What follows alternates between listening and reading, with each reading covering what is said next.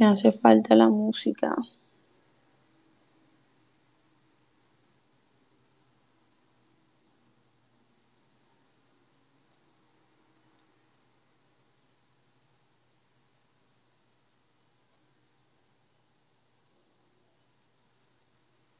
Hola, buenas noches a todos, ¿cómo están? Eh, hoy me encuentro en la hermosa ciudad de Medellín. Estaré unos por acá de trabajo. Así que, eh, nada, Maya, te voy a dar co-host, no sé si puedas.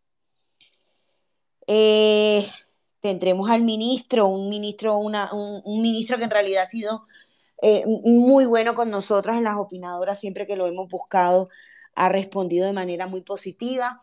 El ministro Diego Mesa. Hoy nos vamos a concentrar para hablar, hombre, de petróleo. Creo que hay que comenzar a, también hablar de esto. Hoy las preguntas serán pues abiertas. No vamos a tratar de meternos con, con ciertos candidatos o con cierto candidato que habla mucho de eso, pero seguramente sí hablaremos de las consecuencias de qué pasaría en el país si se llegasen a tomar ese tipo de medidas. Así que, Alessandro, no te rías, por favor. No, porque es que sabes que, que el ministro no puede. O sea, es que yo creo que el ministro no puede. El ministro no puede hablar cosas de... Pero creo que ya el presidente de Ecopetrol dio un buen mensaje, un claro mensaje.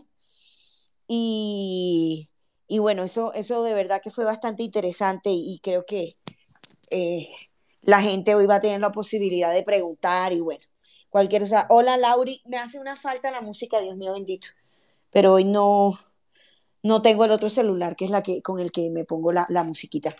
Doctora Maya, ¿cómo está?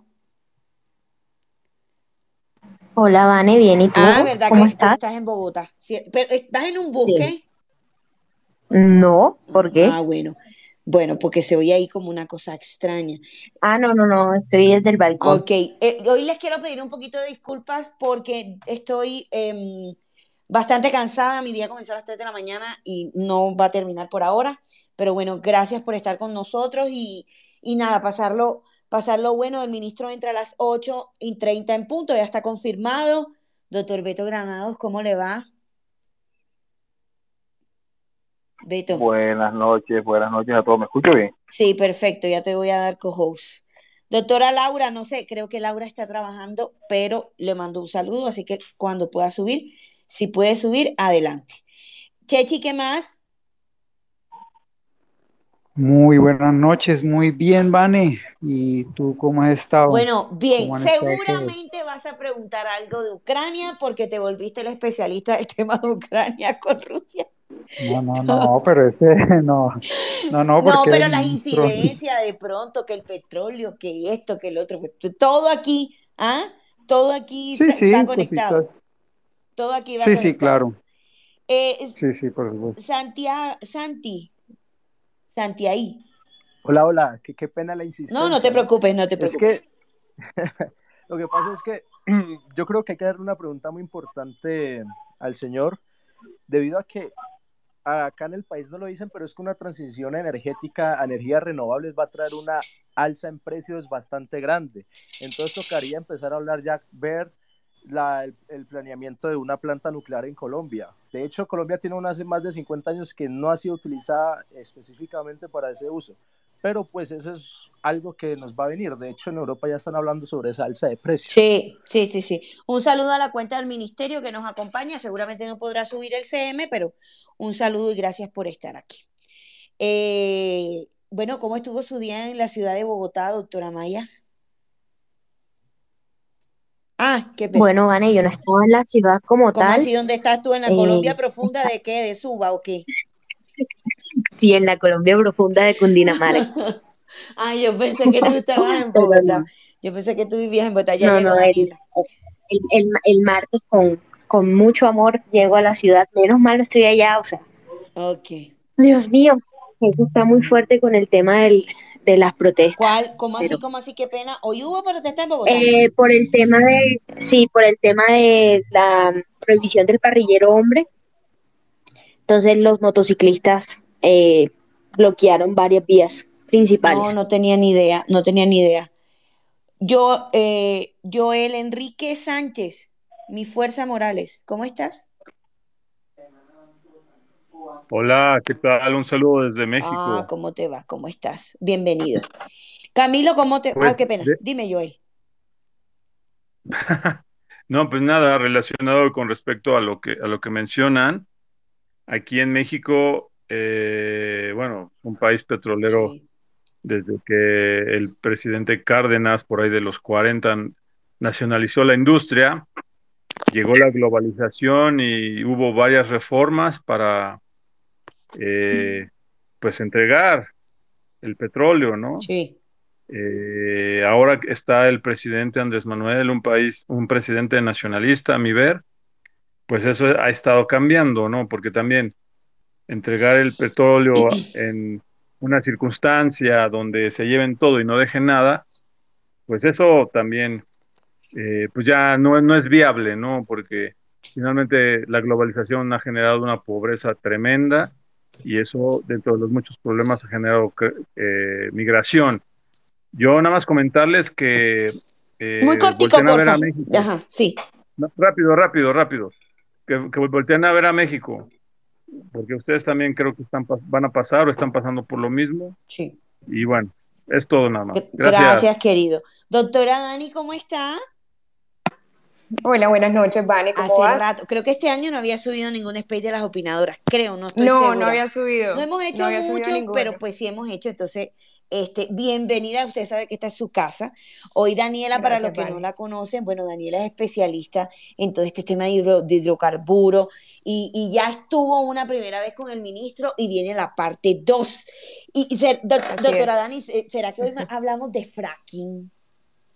Sí, yo creo que sí. Es decir, la primera oportunidad que tuve con el ministro eh, el año pasado, creo que la discusión se dirigió más a la transición Sí, energética, al aprovechamiento de recursos renovables y creo que hoy como la discusión va a estar orientada a los hidrocarburos, especialmente al petróleo, eh, creo que entonces vamos a tener oportunidad de preguntarle más o indagar sobre el fracking. Total. Sobre todo porque hace, hace unas semanas eh, el ANLA le dio vía libre al primer piloto de fracking, entonces creo que ahí podemos sacarle bastante información. Sí, eh, para los que no escucharon esa primera parte, pueden buscarnos en Spotify o en varias plataformas como podcast de Apple y ahí en las opinadoras están los, los, todos los podcasts y ahí pueden encontrar el primero que hicimos con el ministro.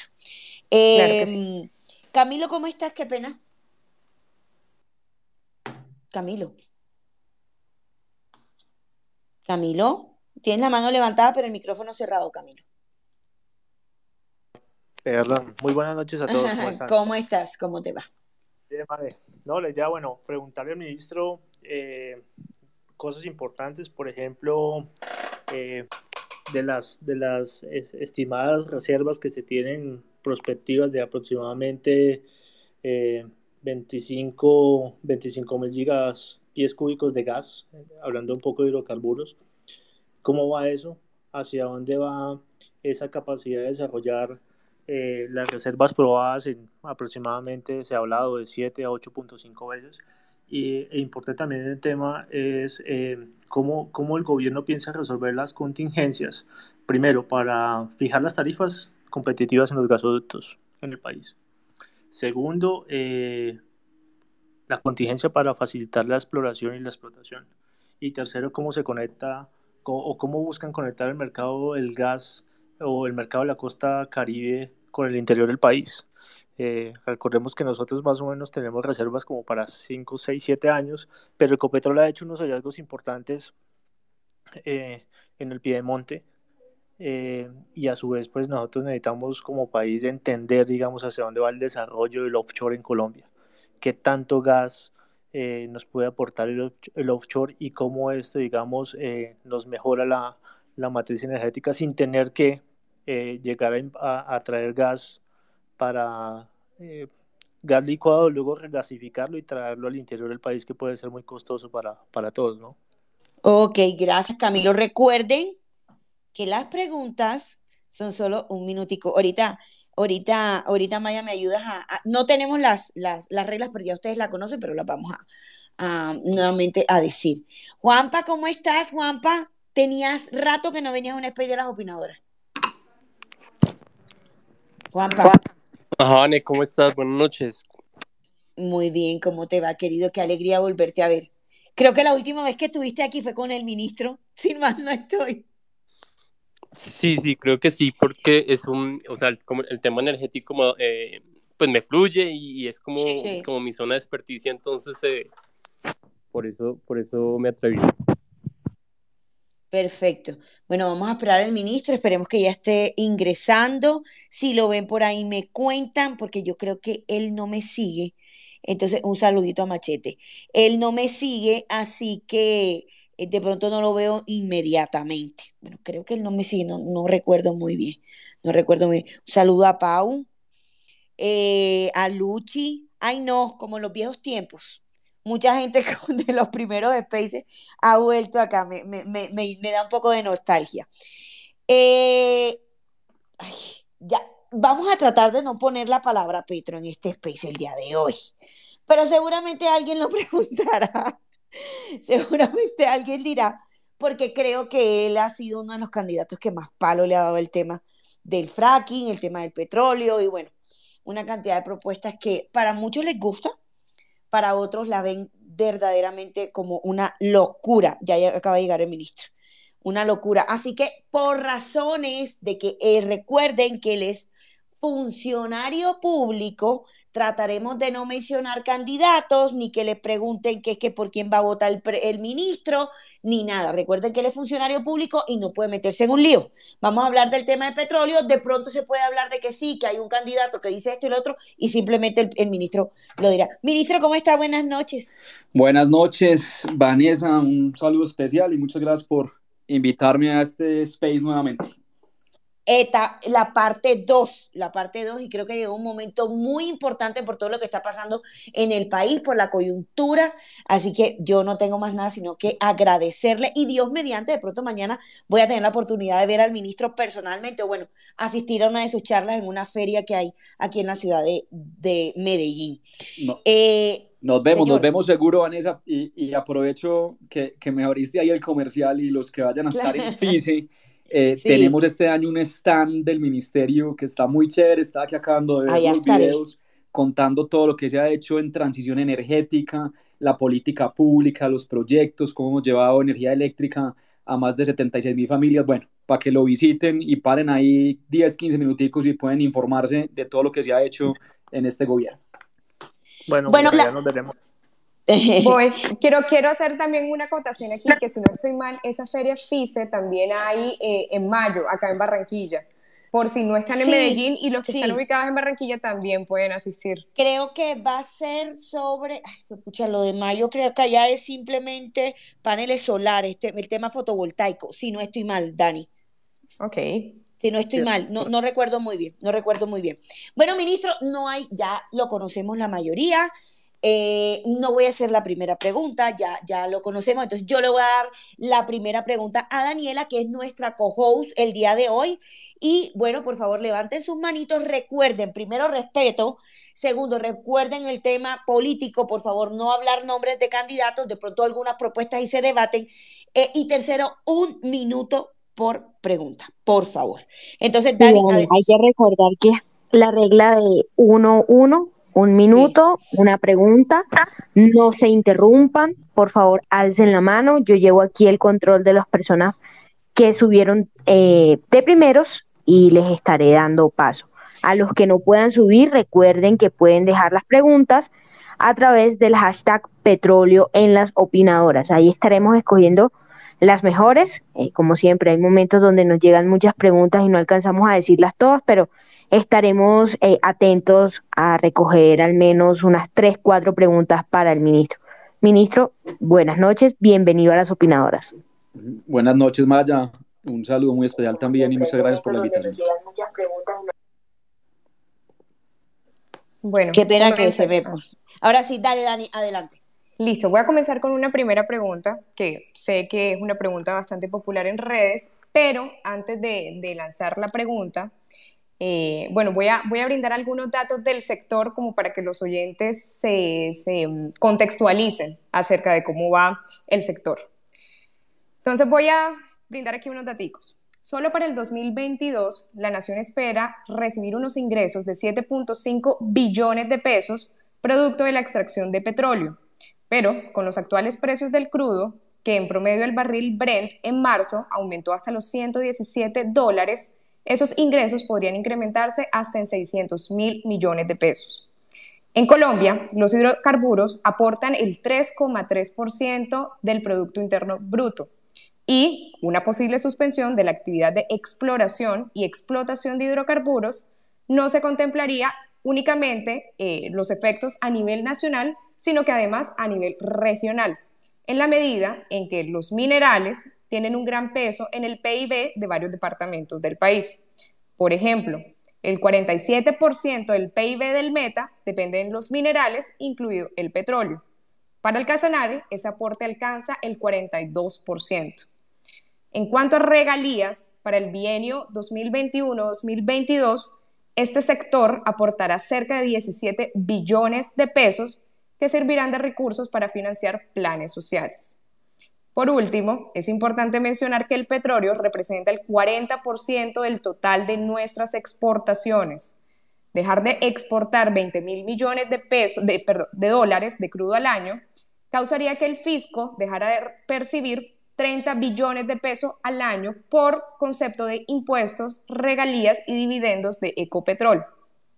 Y que además sea necesario importar 16 mil millones de dólares de crudo al año para suplir el consumo nacional. Entonces, aquí va la primera pregunta, eh, ministro. ¿Qué implicaciones, tanto legales como económicas, supondría para el país que un eventual gobierno decidiera suspender por completo las actividades de exploración de hidrocarburos? Gracias, Daniela. Y, creo que hiciste una muy buena introducción y contexto, eh, no solamente a la pregunta inicial, sino como a la, al, a la temática que vamos a estar abordando el día de hoy.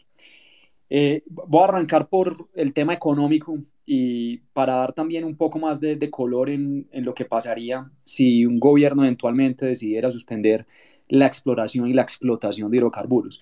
Y voy a aprovechar que incluiste también en tu introducción una referencia a los minerales, porque sé que Vanessa fue muy cuidadosa y, y muy pertinente la aclaración de tratar de no tener aquí, obviamente, eh, discusiones de tipo político, pero sí es conocido que pues hay unos planes de gobierno eh, y así como esa propuesta que se ha hecho de suspender o de acabar con la exploración de hidrocarburos, esos planes de gobierno también contemplan de manera explícita prohibir la explotación de minerales a cielo abierto y eso tiene una implicación muy complicada para el carbón.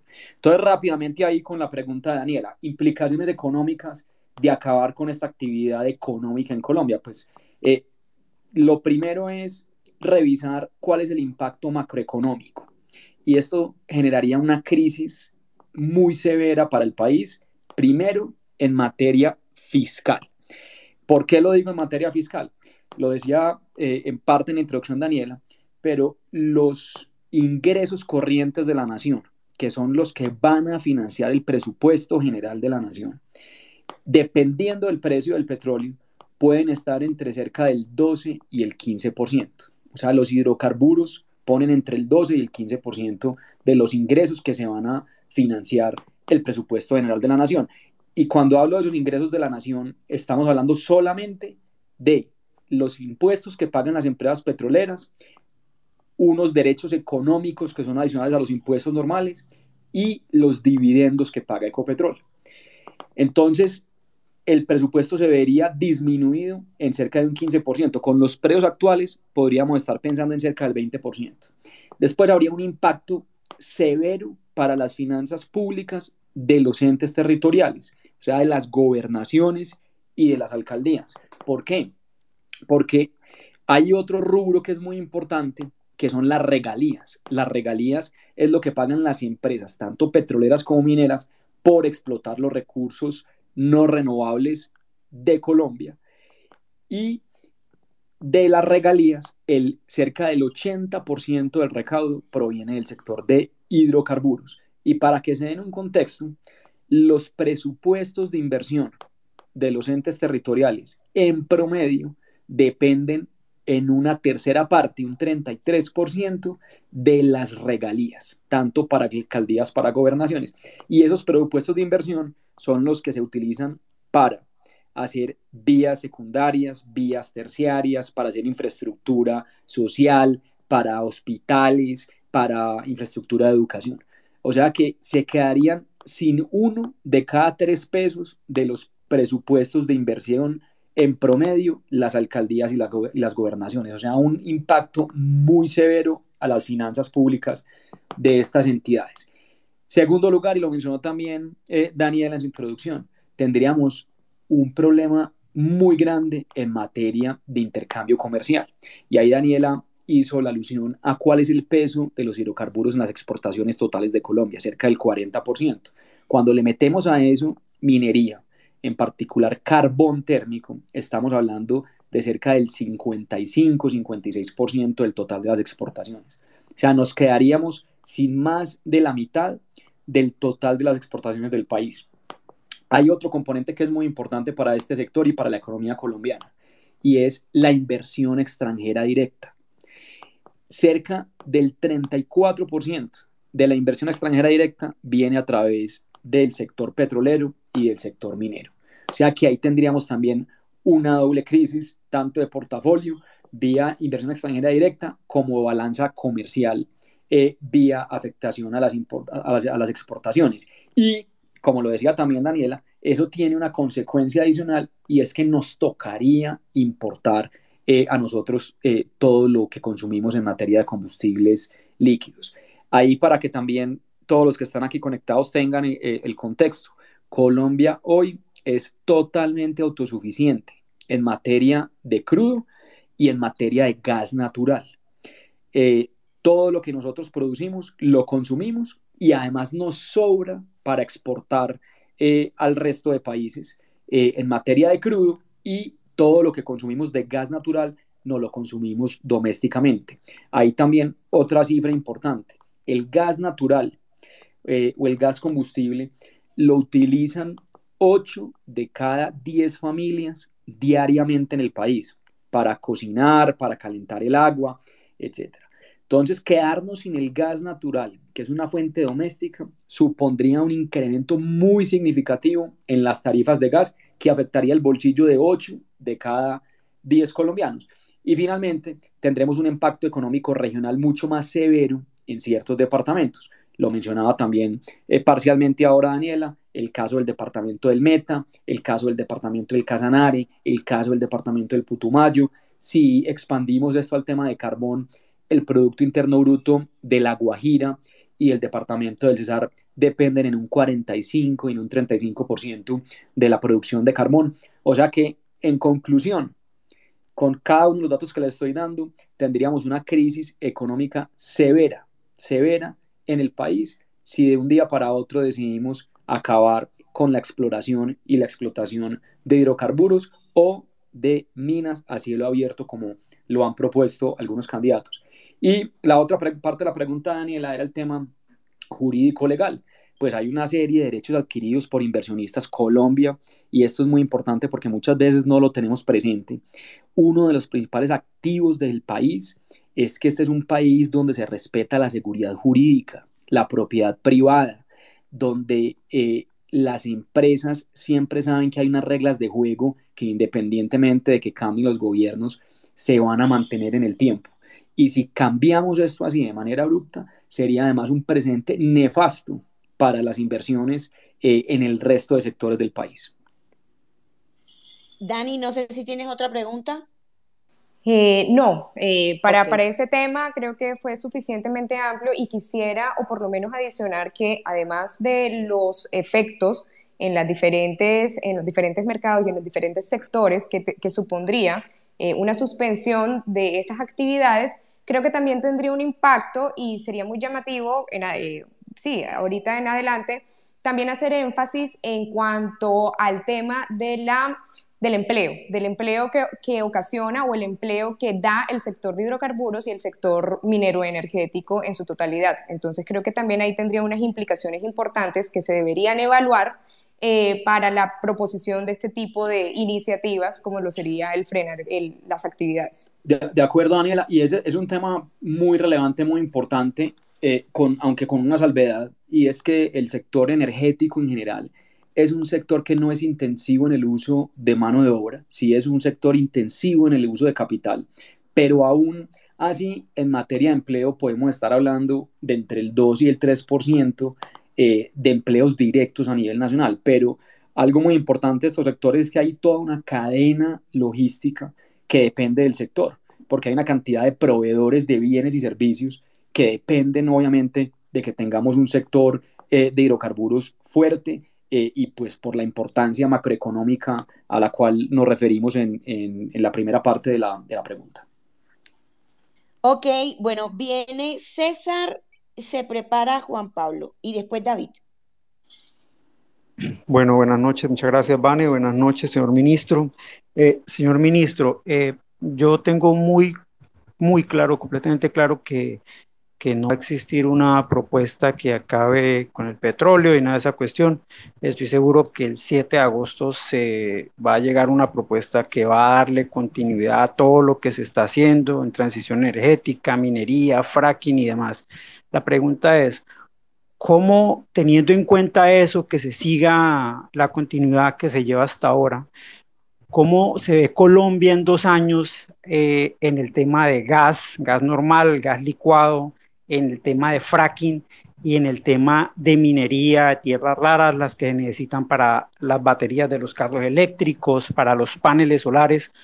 ¿Cómo se ve Colombia de aquí a dos años? O sea, ¿cuántos barriles de petróleo podríamos producir de aquí a dos años? ¿Cuánto gas adicional al que se produce ahora? ¿Cuánta, cuántas, ¿Cuántas tierras raras o minería se puede, se puede estar produciendo de aquí a dos años? ¿Cómo ve el panorama para Colombia si se le da continuidad a esta política seria, que es muy seria verdaderamente en, el cuento de la, en cuanto a la transición energética y demás temas mineros. ¿Cómo, cómo ve usted al país en dos años, señor ministro?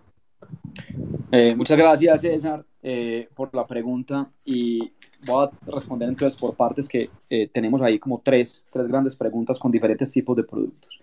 Eh, entonces, en tema de producción de, hidrocarburos, y aquí aprovecho para hacer también eh, un poco de contexto, para que, para que tengamos eh, aquí todos los que estamos participando hoy algunas cifras importantes.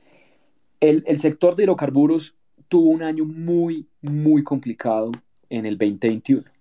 Y esto se dio en gran medida por los bloqueos criminales durante el mal llamado paro nacional. Y esto lo digo porque la pregunta de César es, bueno, si continúan las mismas políticas, ¿cómo vamos a estar en producción en gas, en hidrocarburos, en minería, etcétera? Durante los 62, 64 días que hubo de bloqueos, hubo un, un factor que fue muy específico y fue que atacaron de manera directa y explícita el aparato productivo petrolero. Se dedicaron a bloquear campos de producción en el departamento del Meta, en el departamento de Arauca, en el departamento de Putumayo.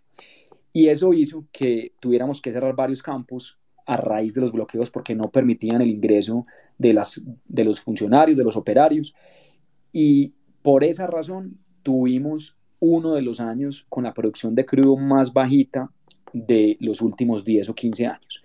Eh, el año pasado cerramos con una producción de cerca de 730 mil barriles día, cuando veníamos en el año 2019, antes de la pandemia, con una producción que iba eh, en crecimiento y habíamos cerrado con 875 mil barriles día. Pues obviamente vino la pandemia, la pandemia generó una recesión global, se cayó la demanda en cerca de un 10% eh, a nivel mundial y eso afectó a Colombia y cuando arrancamos a recuperarnos se vino todo el tema de los bloqueos. Entonces, montamos un plan una vez terminados los bloqueos con las empresas privadas, con Ecopetrol, con el gobierno nacional, para arrancar a recuperar todos los barriles que se perdieron a raíz de los bloqueos, porque eh, cerrar un pozo se hace de un día para otro, una semana para otra, pero volver a abrirlo y recuperar la producción toma varios meses. Entonces tenemos un plan donde esperamos, eh, César, que en los próximos 12 y 18 meses estemos recuperando cerca de unos 80, 100 mil barriles día. ¿Cómo vamos? Cerramos, como dije ahora, en 735 mil barriles. La semana antepasada tuvimos la producción más alta de los últimos 20 meses, llegamos a 754 mil. O sea que el plan de choque viene funcionando bien y la idea es poder cerrar este año llegando a 780 mil barriles y volver a estar por encima de los 800 mil barriles en el año 2023 si hay continuidad eh, en las políticas públicas. En materia de gas, eh, estamos produciendo cerca de mil eh, pies cúbicos día aproximadamente. La idea es seguir garantizando el abastecimiento doméstico con gas producido en Colombia. Y ahí algo muy importante para responder también en parte a esas dos preguntas es, esto es algo que mucha gente no conoce. Cuando llegamos nosotros al gobierno en el año 2018, encontramos con gran preocupación que este sector, a pesar de toda su importancia macroeconómica para el país, lleva casi cinco años sin firmar nuevos contratos de exploración y producción. Cuando no se firman nuevos contratos, pues se va a ver impactada eh, el número de taladros, eh, se va a ver impactada eh, la sísmica, que es lo que se hace antes de empezar la etapa de exploración, y se termina viendo afectada la producción de las reservas. Entonces, algo que nos pusimos de tarea inmediata cuando arrancó el gobierno fue destrabar todos esos cuellos de botella y volver a dinamizar la exploración. Y en los tres años y medio que llevamos de gobierno, un poco más de tres años y medio, pasamos de cero nuevos contratos en cinco años, en casi cinco años, a haber ya firmado 69 nuevos contratos petroleros. Eso va a generar una serie de inversiones muy importantes este año, en el 23, en el 24. Tanto así que lo que esperamos solo en el 22 es que eh, haya cerca de 2.2 veces más inversión en exploración de lo que hubo el año pasado. Estas son cifras de la Asociación Colombiana del Petróleo que representa eh, al, sector, eh, al sector privado en Colombia. Entonces ahí se va a venir una cantidad de inversión muy importante y por eso es tan es esencial garantizar la continuidad, tanto para ir, crudo como para gas, porque tenemos reservas que están relativamente limitadas, tenemos cerca de 6.3 años de reservas de crudo y cerca de 7.7 años de reservas de gas. Preguntaste por el tema de minería. Esto seguramente nos daría para otro space adicional, pero ahí rápidamente. Somos conscientes, César, que una gran oportunidad que tiene el gobierno entrante es seguir apostándole a la diversificación de la canasta minera. Colombia es un país minero que depende en gran medida del carbón, del carbón térmico en particular, que ahora está en gran demanda por toda la coyuntura mundial de la invasión de Rusia a Ucrania. Pero para la transición energética son fundamentales tanto las tierras raras, como lo mencionaba César, como otros minerales metálicos como el cobre, el molibdeno, la plata, el oro, etc. Y ahí hemos tenido unas rondas muy importantes eh, de áreas estratégicas mineras. Arrancamos con la de cobre, donde ya adjudicamos la primera área estratégica minera de cobre, después sacamos fosfatos, se viene ahora oro y tenemos también eh, una perspectiva grande en materia de tierras raras. No tenemos, César, en particular como lo tenemos en crudo y en gas, eh, un estimado de producción como tal, pero hay una gran oportunidad para el país, para que el gobierno entrante le apueste de manera decidida a seguir profundizando esta diversificación de minerales que son demandados en todo el mundo y que hay además una escasez que está proyectada para los años finales de esta década y de la próxima, donde podemos aprovechar toda esa inversión para seguir cerrando brechas también en Colombia. Creo que sigue David y se prepara Juan Pablo. Buenas noches, ministro. Buenas noches para todos. Eh, bueno, ministro, aquí en Bogotá eh, tuvimos una controversia que pues no, no trascendió finalizando el año pasado, que fue el famosísimo plan de ordenamiento territorial de la alcaldesa Claudia López. Eh, no le digo esto porque lo quiera poner como en una situación que tenga que hablar mal de ella, sino como quiero contextualizar un poco. El caso es que eh, el POT de la alcaldesa y un poco la gravedad de que ella lo haya sacado por decreto, está en que se plantea una transición energética mucho más apresurada con respecto al ritmo de la nación eh, a, través de la ley de, transición energética. La pregunta concreta con este contexto que le quiero hacer es, eh, digamos, en una proyección de tiempo, ¿cuánto estima usted que en Colombia y en una ciudad como Bogotá o Medellín o Barranquilla podamos tener electrolineras o centros de recarga en las estaciones de servicio para vehículos eléctricos, porque es que a veces parece que la política pública va más rápido que el mercado. Y pues como usted mismo nos ha dicho, esto no es simplemente que se firme un papel, digamos, en una oficina gubernamental, sino que también pues hay unos componentes de mercado y de política internacional que pueden llegar a retrasar un poco esa transición energética precisamente por lo que usted nos comentaba hace un rato de lo que está pasando en Europa. Entonces, retomando la pregunta, ¿cuánto tiempo, cuántos años, cuántos meses usted cree que podamos tener electrolineras eh, bien surtidas y en distintos lados para que realmente tener carro eléctrico o carro híbrido sea una inversión que, que valga la pena en el corto plazo? Ay, David, qué pena. Y qué pena, yo necesito preguntar, ¿qué es electrolineras? Dineras? Le explicamos, le explicamos. Listo, gracias. Acuérdense, acuérdense que no todos somos especialistas, estamos la Intel común aquí. No, pero si, si quiere, si quiere le, explico rápido claro que eh, sí. el concepto. Entonces, lo que se refiere, David, es, eh, hay un crecimiento muy importante de movilidad eléctrica. Y así como uno va a una gasolinera, como le conocemos eh, coloquialmente en Colombia, digamos, el, el, término técnico es estaciones de servicio, pues en la gasolinera uno echa gasolina o diésel. Una electrolinera es para vehículos eléctricos, en donde en vez de tener una manguera con gasolina, pues hay una estación de carga eléctrica para los vehículos eléctricos y por eso el término electrolinera. Eh, pero entonces, David, y, muy buena la pregunta porque me das la oportunidad también de contar aquí un gran avance que hemos logrado eh, en trabajo conjunto con el Ministerio de Transporte, con el Ministerio de Ambiente, y es haber posicionado a Colombia hoy, hoy, eh, como el líder en América Latina en venta de vehículos exclusivamente eléctricos. Eh, y, y, ya te doy un par de cifras para que lo tengan todos en contexto. Pero la pregunta puntual, yo creo que David es, un, es cuestión, digamos, de, de un par de años máximo en donde se masifiquen las estaciones de carga eléctrica o las electrolineras en Colombia. ¿Por qué? Porque el crecimiento que estamos teniendo en materia de movilidad eléctrica es muy significativo. En el año 2019 aprobamos la ley de movilidad eléctrica.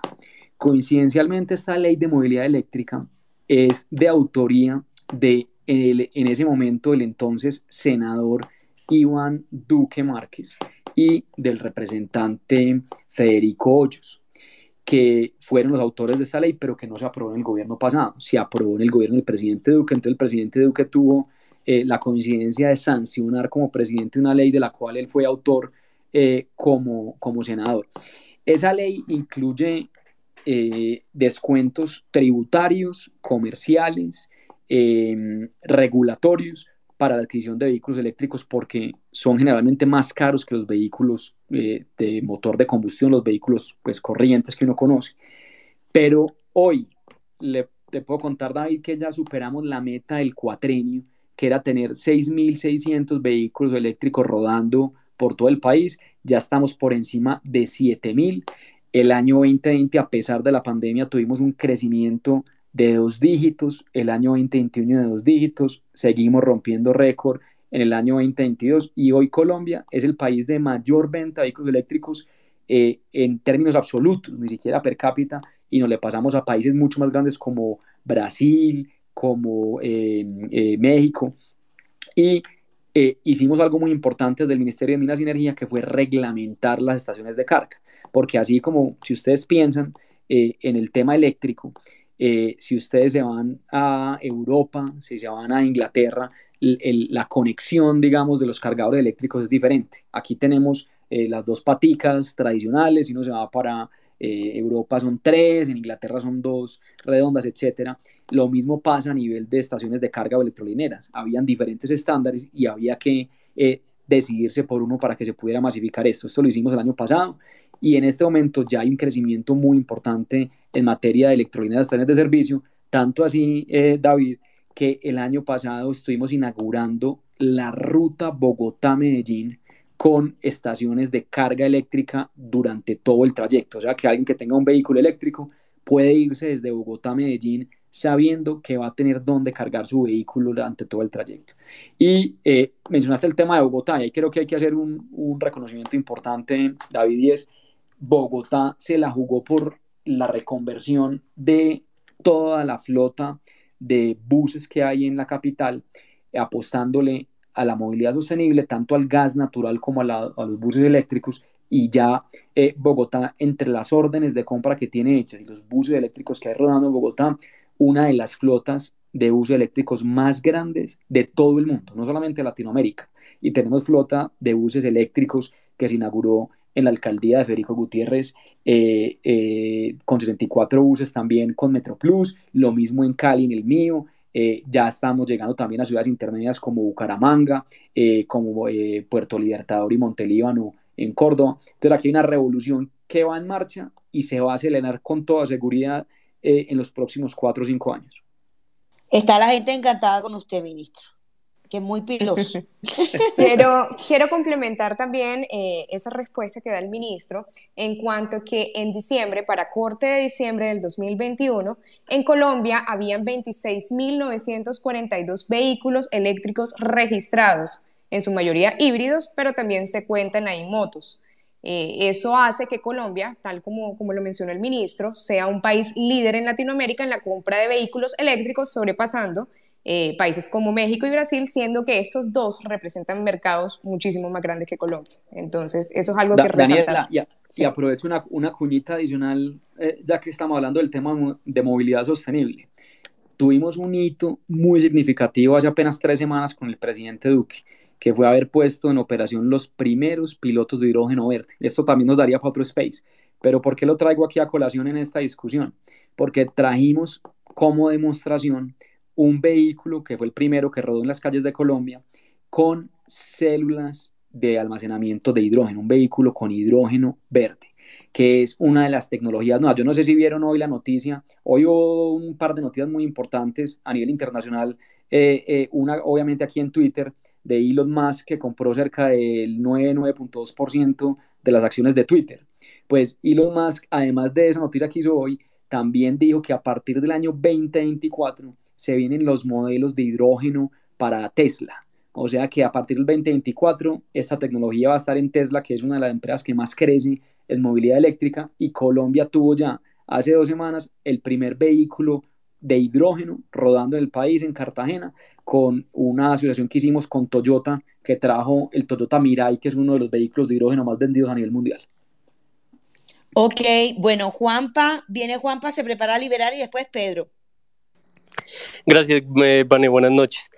Eh, quiero hacer una, una, una pregunta, eh, de pronto sea un poco compleja darle una respuesta asertiva al ministro, pero pues es importante traerla. Eh, yo, personalmente, yo estoy algo preocupado por el hueco fiscal que estamos abriendo manteniendo los precios de la gasolina eh, a los precios en los que actualmente los tenemos, mm, a costa del Fondo de Estabilización Petrolera.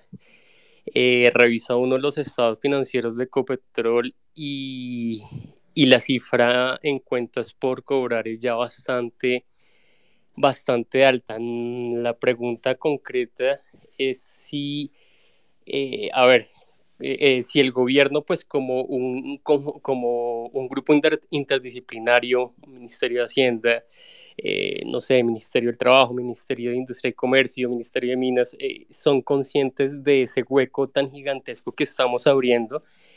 Y si, aunque, o sea, y aunque no sea socialmente popular tocar ese, ese incentivo, no sé si hay algún plan, pues, para, para atajarlo un poco. Gracias, Vane.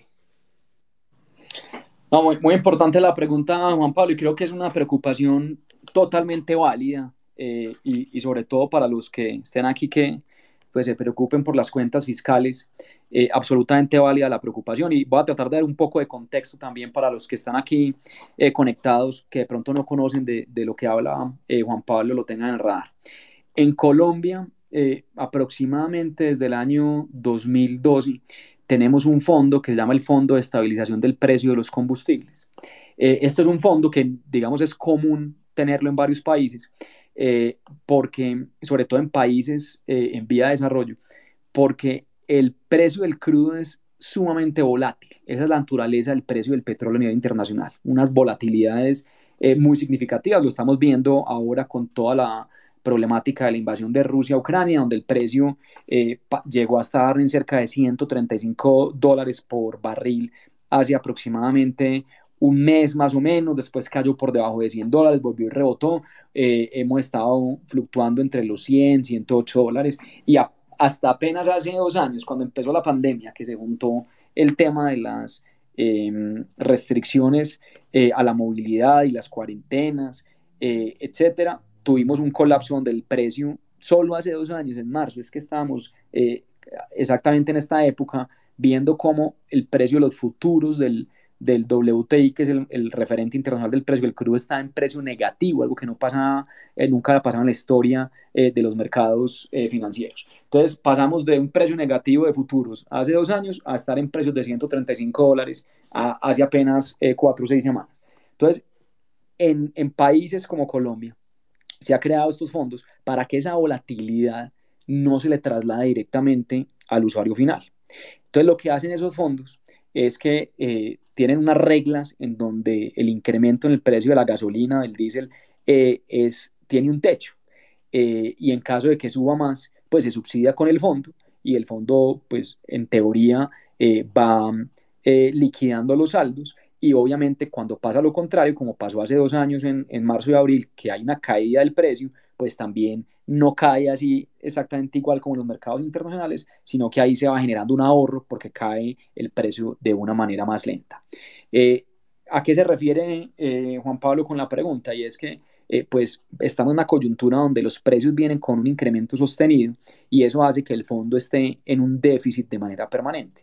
Aquí hay que tomar una decisión de política pública con, estos, eh, con este instrumento.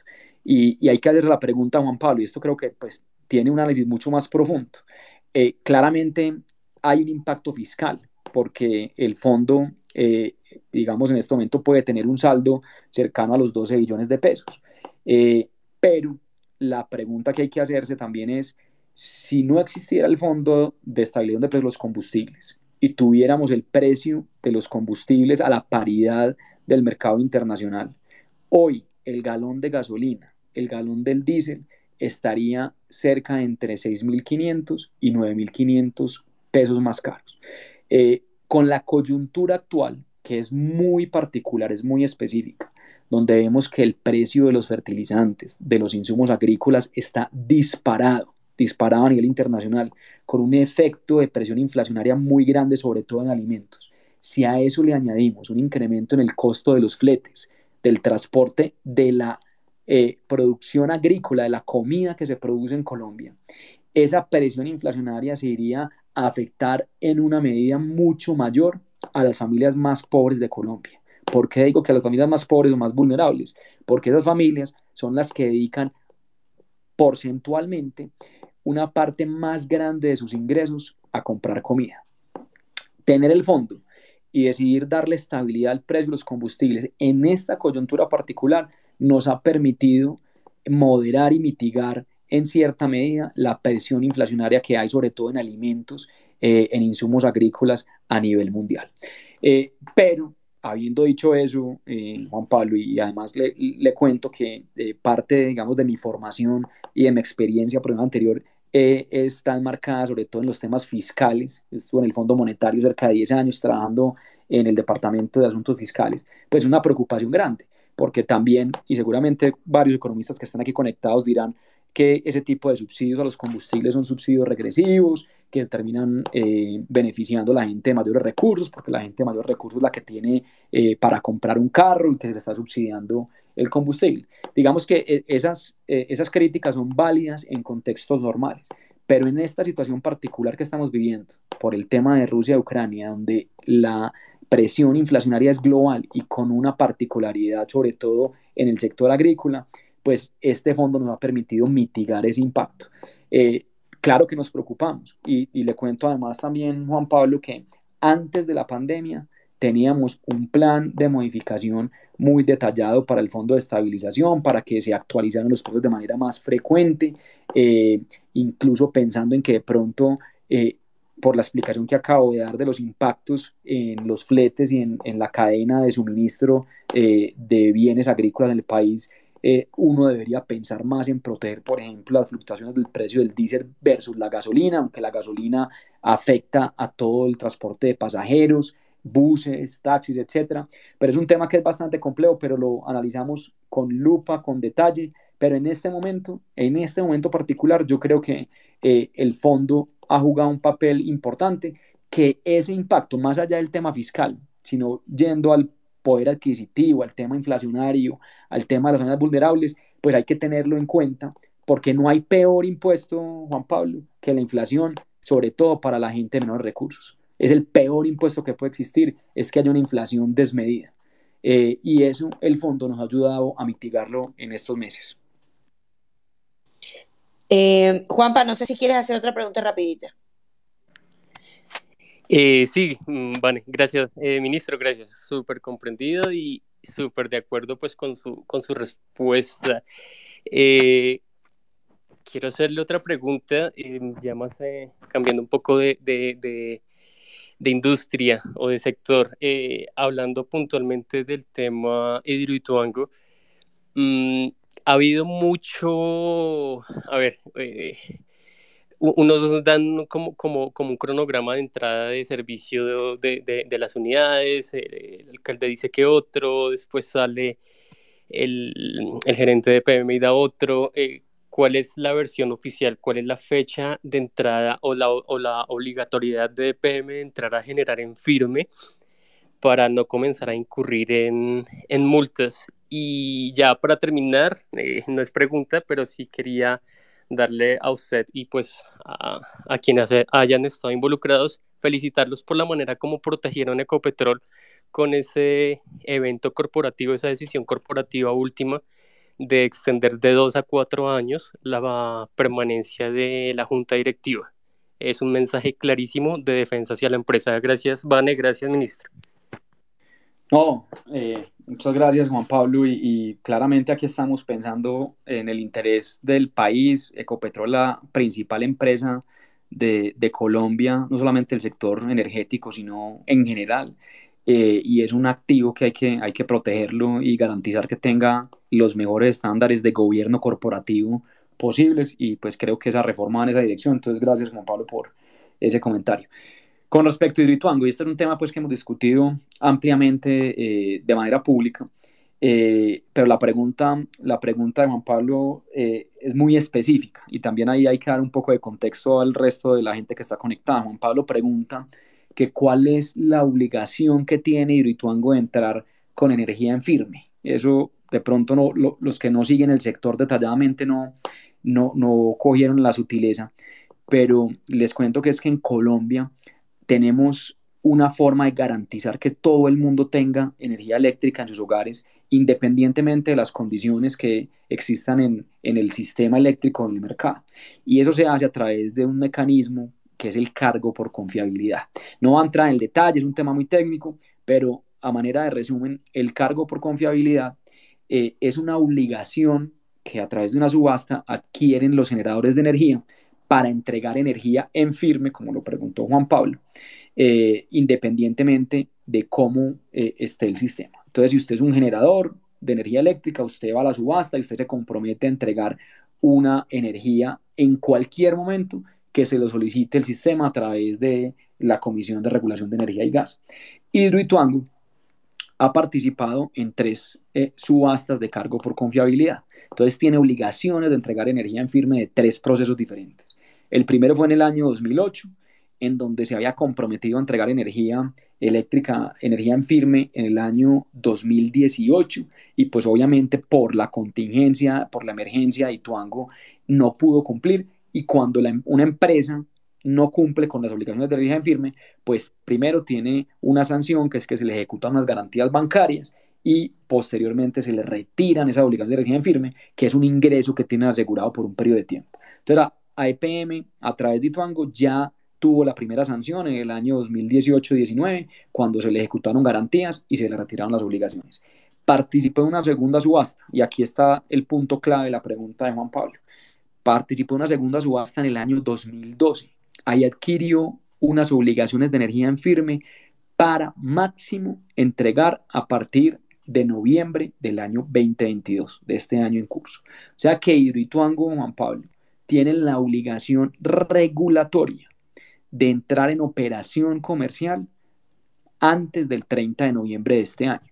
Si no lo hace, si no lo hace, pues tiene la primera penalidad, que es la ejecución de esas garantías bancarias. Esa ejecución son cerca de 170 millones de dólares. Pero eso no es lo más grave. Lo más grave es que se le retiran las obligaciones de energía en firme, que el cálculo en valor presente neto es que deja de percibir unos ingresos EPM de cerca de 960 millones de dólares. O sea que en total, entre la ejecución de las garantías y la pérdida de las obligaciones de energía en firme, estamos hablando de cerca de más de mil millones de dólares. Eh, ¿Cuál es en este momento la información oficial?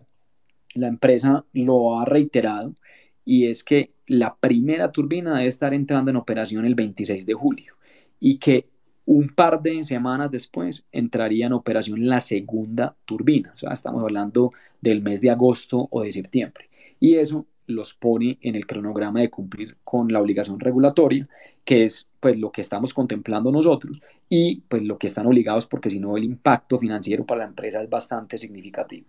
Entonces, la información oficial que hay en este momento, yo he estado en el proyecto múltiples veces. Yo creo que en el año 2018 y 19 fui más de 15 veces, en el 20 volví, en el 21, el 22 he ido un par de veces ya. Y lo que uno ve realmente es un avance muy significativo. La obra está en cerca de un 87%, la, los trabajos en la presa están completamente terminados, en calle de máquinas van avanzando muchísimo, ya deben estar eh, el próximo mes terminando la instalación total de la primera turbina, la segunda turbina va, y la tercera y la cuarta van en proceso. Entonces, esa es la información oficial 26 de julio para la primera, pero la fecha límite absoluta es 30 de noviembre del 2022, por lo menos para tener las dos primeras turbinas y cumplir con la obligación eh, de energía en firme que preguntó Juan Pablo. Liberal, ministro, ya son las nueve y, cuarto, las nueve y cuarto. Em, ¿Cómo se siente? ¿Cómo está? No, vamos bien. Estamos empezando. Listo, perfecto. Liberal. Vale, qué pena. Antes de liberal teníamos por ahí a Santi. Santi, qué pena, no lo vi. Santi. Hola, ministro, ¿cómo está? Ojalá esté muy bien. Eh, ministro, yo le tenía una pregunta y es sobre la transición energética. En el país están hablando sobre una transición energética que, pues, por los marcos de los OES se debe cumplir a nivel global, pero en términos económicos a las familias una transición energética va a traer una alza de precios, porque es que no puede, hay diferentes energías, hay diferentes energías, la eólica eh, y etcétera, pero que dependen del contexto de cada, de cada región, de cada, país, de cada región del país. Y mi pregunta específica es, en Colombia nunca se ha hablado sobre eh, una planta nuclear, nunca han hablado sobre ese tema en Colombia hay una desde hace más de 50 años, me parece 54 años, que Estados Unidos nos regaló una. Entonces era mi pregunta, a ver si usted me la podía resolver. Listo. Listo. Bueno, entonces voy a arrancar porque ahí realmente hiciste dos, dos preguntas eh, y, creo que es importante antes de responder el tema de la energía nuclear hacer una aclaración aprovechando la, la primera pregunta. Eh, de la transición energética y un posible costo. Y ahí voy a aprovechar eh, para, para tocar ese tema con un poquito de detalle.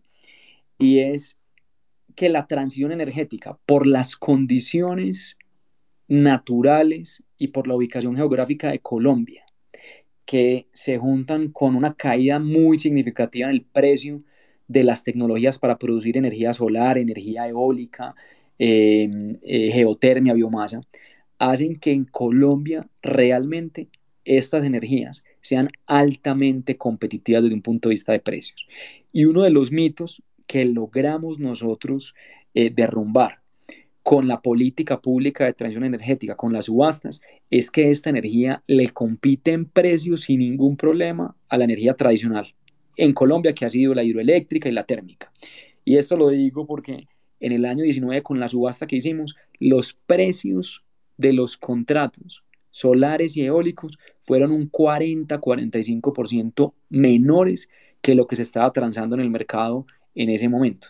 O sea que aquí, desde el punto de vista del sector eléctrico en particular, contrario a lo que puede pasar en otros países, va a haber una ganancia para el bolsillo de los colombianos, porque a medida que incremente la participación de estas fuentes de energía en la matriz de generación, vamos a tener precios más competitivos y menores. Entonces ahí hay una, una gran oportunidad de que esto no sea solamente un tema eh, ambiental, que es muy importante, un tema de tener energías limpias, sino un tema económico, donde Colombia tenga cada vez energía más competitiva, no solamente para los hogares, sino sobre todo también para la industria y para el comercio. Preguntados por el tema de la energía nuclear, y ahí que ser muy, muy franco y muy abierto, no tenemos en este momento planes de eh, avanzar en temas de energía nuclear. Hay un reactor que tenemos aquí desde hace mucho tiempo, el Servicio Geológico, que es responsable por el tema de energía nuclear, eh, lo tiene ahí a manera de, investigación. Y, y, la razón es porque en este momento no hay tampoco un apetito de mercado por eh, los jugadores que hay, además de que hay una discusión muy grande a nivel internacional de si, si esa energía es rentable en el mediano y en el largo plazo. Entonces, aunque es una energía limpia, que tiene también una cantidad de ventajas muy importantes que podríamos entrar a discutir, eh, la realidad es que la transición energética nuestra se ha enfocado eh, específicamente en energías como la solar, la eólica, la biomasa, eh, la geotermia, y ahí estamos incursionando en, en temas nuevos como la generación de energía eólica costa afuera, que podemos hablar de ese tema, y eh, también el tema de producción de hidrógeno de serias emisiones, de hidrógeno verde que mencioné ahora en la pregunta de movilidad, pero también hemos eh, logrado grandes avances y posicionarnos como pioneros en América Latina en ese tema. Ahora sí sigue liberal, se prepara eh, Pedro. Bueno, buenas noches. Dentro de sus respuestas, ministro, que ha brindado, lógicamente, pues hay, hay preguntas que de pronto han sido respondidas ya, de verdad que importante todas esas cifras, todos esos datos, pero mm, de pronto quisiera preguntarle es esto, ¿por qué a nivel nacional el gobierno y su cartera, o no sé si le corresponde a usted o le corresponde a, a la presidencia, estos datos, estas cifras, no las dan a conocer o si las dan a conocer los canales no son los adecuados, porque la narrativa en la Colombia profunda que llaman, por lo menos eh, por donde yo vivo, en ciudades que visito, pues la narrativa es otra, con mentiras, falsedades que de pronto personas inescrupulosas llevan a los colombianos a pensar que no hemos avanzado nada en temas eh, como los que usted ha mencionado. Entonces, ¿qué ha faltado para que todas esas cifras se traduzcan en que los colombianos puedan entender, no técnicamente, pero sí saber de que tenemos una cartera responsable con excelentes cifras en energías renovables, en todos los temas que usted ha tratado, pues no son llevadas a las personas de a pie y prácticamente en su mente está la narrativa que impulsa el pesimismo. Entonces, ministro, de pronto una pregunta fuera de contexto a lo que han venido preguntando, pero sí quisiera decirle qué nos hace falta para esas cifras llevarlas a los ciudadanos de a pie, a los, a los llamados muecos, para que ellos entiendan que no estamos tan mal como dicen. No, liberal, pues yo asumo ahí la, la responsabilidad en, en, la crítica constructiva eh, y pues hay que hacer mucha más difusión, por eso eh, spaces como, como este que estamos haciendo, eh, porque pues siempre va a quedar haciendo falta más trabajo de comunicaciones, pero créame que trabajamos en este ministerio por estar contándole al país permanentemente qué se está haciendo. Y, y yo creo también, liberal, mi percepción ha sido cuando uno va a los diferentes municipios y departamentos en las regiones de Colombia. Eh, hay, hay, varios municipios y departamentos donde sí hay un entendimiento. Y ahí hemos hecho, digamos, una labor, por ejemplo, que no es el caso también de, del space de hoy de la pregunta, pero que, que es importante mencionar. Para el caso, sobre todo del sector extractivo, tanto el sector de hidrocarburos como el sector de minería, eh, pues ocurrió algo que fue muy em, negativo para el sector y para la imagen del sector, sobre todo en los territorios, en las regiones y fue que en el año 2011-2012 se hizo una reforma al sistema de regalías y se le quitó un ingreso muy importante a las regiones productoras. Entonces las regiones empezaron a cambiar la actitud frente a la industria, a decir, pues ahí me quitaron lo que me entraba por tener proyectos de petróleo, de minería en mi región, yo no los quiero, porque pues va a haber aquí un cambio, va a haber un boom económico, eso me va a generar presiones eh, sociales, de ampliar la infraestructura, etcétera, y eso generó una actitud negativa hacia el sector. Entonces, una de las promesas que había hecho el presidente Duque en campaña fue devolverle los recursos a las regiones productoras. Y eso requería una reforma constitucional que eh, requiere el doble debate en el Congreso de la República. Pues eh, en un trabajo bastante eh, significativo con el Ministerio del Interior, con el Ministerio de Hacienda, con el DNP, llevamos a cabo esa reforma constitucional el año 2019 y más que le duplicamos las regalías directas que se le pagan a los municipios y a los departamentos productores. Entonces, le cuento ahí, liberal, que ha habido un cambio muy significativo en la percepción y en la actitud frente al sector, porque ya esos municipios, departamentos, le doy un ejemplo, por ejemplo, el Meta en particular. Meta en regalías directas pasa, pasó del bienio pasado cuando estaba el sistema anterior de recibir 650 mil millones de pesos por concepto de regalías directas, a este bienio 21-22 está recibiendo 1.1 billones de pesos por regalías directas. Entonces, eso es un trabajo pues que la gente no conoce, que hay que estar explicándolo. Yo me reúno con los gobernadores, con los alcaldes, etcétera, para que entiendan este tema. Y lo otro es visibilizar en este tipo de, espacios, además de los medios tradicionales. Eh, ahí aproveché, les cuento, y, una sugerencia respetuosa a, a Vanessa y a Maya, a todas las opinadoras. Me invitó a almorzar hoy Mario Hernández, que también se ha vuelto un, influenciador de redes sociales. Y me llamó a decirme lo mismo. Me dijo, vea, Ministro, yo he visto todo lo que han hecho ustedes en transición, pero eso no se registra en medios tradicionales. Venga, que yo cuando pongo videos en YouTube tengo 500 mil vistas eh, y a través de, de, otra tuitera que seguramente conocen y puede estar por ahí conectada, que es Doña Pili, me hizo la, la invitación y estuve almorzando hoy con Mario Hernández echándole todo el cuento de transición eh, y sacando con él videos para contarle a todo el mundo y la gente que siga. Entonces, la, la, la sugerencia ahí respetuosa a Vanessa y Maya un gran candidato para que tengan aquí en las opinadoras Mario Hernández, con, con una, una historia de vida espectacular, con un aporte al país impresionante, con una generación de empleo. Bueno. Ayúdeme ahí porque una vez lo tuvimos buscando a peso por, por, por Twitter, pero pues no, a veces no lo logramos. Le hago el puente como servicio con el sí, sí, sí, Puente, por favor. Sí, sí, sí, sí, sí. Eh, Pedro, eh, el profe Alexander, que también hace rato no subía, y creo que hay una pregunta al público. Ministro, buenas noches. Gracias, Vane. Bueno, eh, primero eh, quiero felicitarte, ministro Diego. La verdad que soy testigo del buen trabajo que estás haciendo.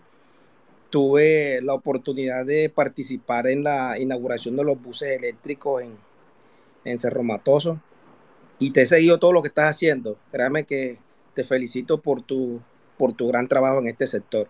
Solamente unos datos adicionales teniendo en cuenta la, la introducción que dijo Daniela, y es que lo importante que es este sector minero, minero energético. Mire, solamente un dato aquí muy rápido, solamente eh, Cerro Matoso, Cerro Matoso en el 2020 se pagaron 165 mil millones de pesos y en el 2022, perdón, en el 2021 se pagaron 235 millones de pesos, o sea, el 42% más de regalías. Eso sin meter obras por impuestos y una serie de, actividades que hace la compañía, ministro. Entonces, lo importante que es este sector y pienso que lo está haciendo muy bien.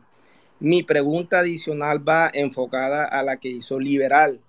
Créame que eh, eh, casi, casi igual a lo que decía, o sea, falta mucha gestión por parte del, del ministerio para, para dar a conocer lo que están haciendo. Es más, yo no, yo no lo enfocaba en cifras, yo lo enfocaba es en la minería bien hecha.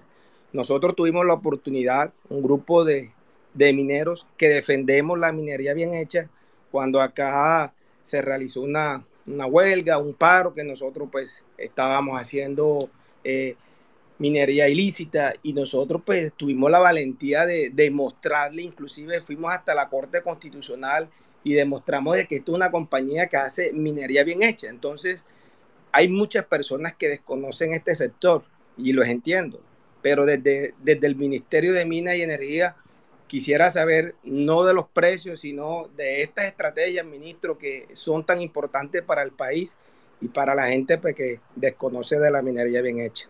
Entonces, repito, buen trabajo lo que estás haciendo y muchas gracias, Vale. muchas gracias, Pedro, y, démosle también ahí contexto a la gente. Cerro Matoso, eh, pues es la principal productora de, eh, de ferroníquel eh, en el país, una de las más grandes que hay a nivel internacional. Y lo que mencionaba Pedro de, de los buses eléctricos no es un dato menor, porque eso hace parte, digamos, de ese enfoque de tener un balance entre el tema de importancia del sector extractivo y los temas de compromisos en materia ambiental.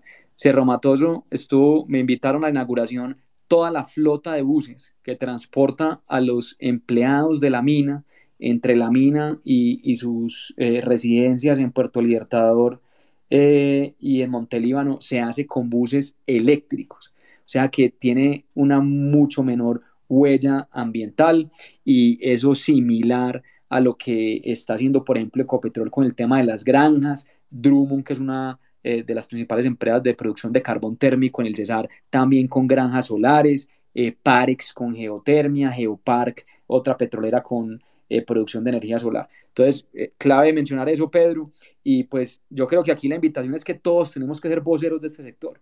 Este sector es absolutamente crítico para la economía, para el desarrollo, para el cierre de brechas sociales en el país.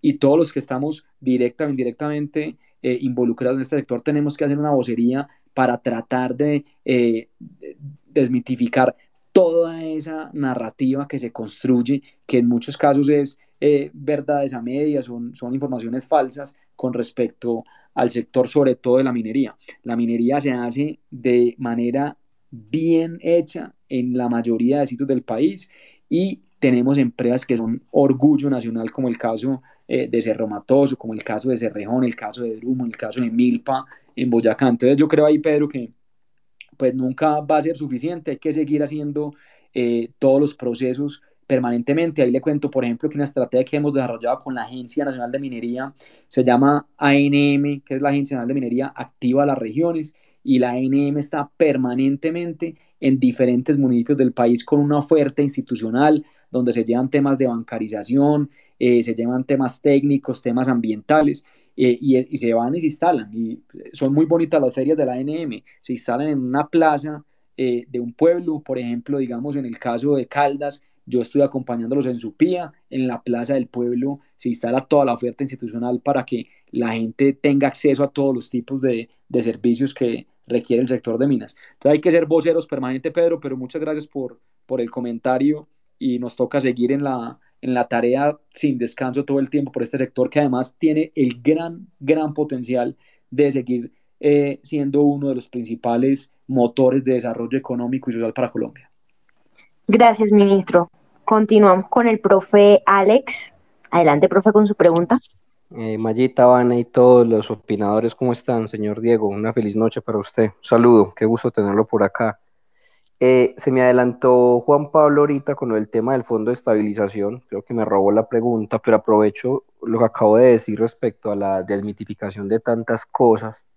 Y más que aclarármelo, a mí me gustaría que le dijera a todos los que nos están, los que nos están escuchando, que son casi 470 personas, sobre el fracking. No sé si ya hablaron de eso o no, pero me encantaría saber cómo ha avanzado el fracking en Colombia, y quitar ese mito de que es lo peor que le ha pasado en términos de, de, extracción, porque soy un firme creyente que el sector hay que explotarlo mientras se pueda, y más ahora que tenemos unos precios del petróleo considerablemente mejor que hace que desde el 2014. Me parece que es una bonanza que hay que aprovechar para intentar sacar el mejor beneficio fiscal al respecto. Entonces, me gustaría escuchar cómo ha avanzado ese, e, ese, proceso acá en Colombia y por supuesto que nos ayude a desmitificar esa imagen tan negativa que, tiene. Muchas gracias. Claro, muchas gracias Alex por, la pregunta. Eh, y este es un tema que es trascendental y es un tema que tiene que ser tratado también con, la mayor seriedad, con datos, con, eh, digamos, con una noción eh, científica, si se quiere. El tema de los yacimientos no convencionales. Eh, y voy a arrancar a dar un poco de contexto también para los que están aquí conectados, porque este es un tema que Por favor. es muy sensible y es importante abordarlo de manera integral.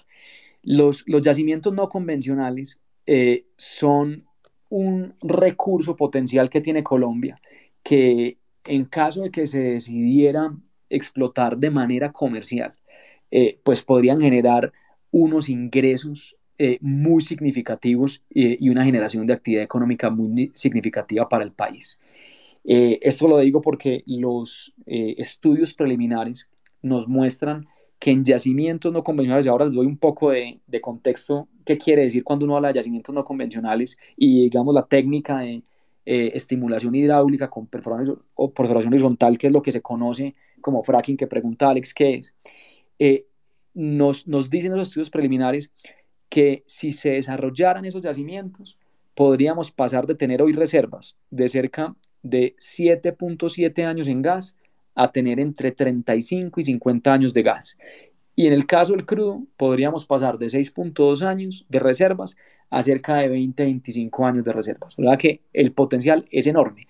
Además, no sé, esto no lo sabe mucha gente, eh, Estados Unidos gracias a que desarrolló los yacimientos no convencionales en su país, en los estados de Texas, de Pensilvania, eh, de Minnesota, de Michigan, etc. Estados Unidos se convirtió en el principal productor de crudo del de, eh, mundo. Eh, después de que era un importador neto hace apenas unos años. Entonces aquí hay un gran potencial desde el punto de vista de seguridad energética y desde el punto de vista económico para el país. Cuando estábamos hace cuatro años exactamente en plena campaña presidencial, este fue un tema que fue eh, constantemente eh, debatido por los diferentes candidatos. Y en ese momento, y esto Alex es algo muy importante de mencionar, eh, en ese momento los yacimientos no convencionales eran, tenían vía libre en Colombia. Incluso en el año 2011 aproximadamente se habían eh, firmado varios contratos para la explotación de yacimientos no convencionales.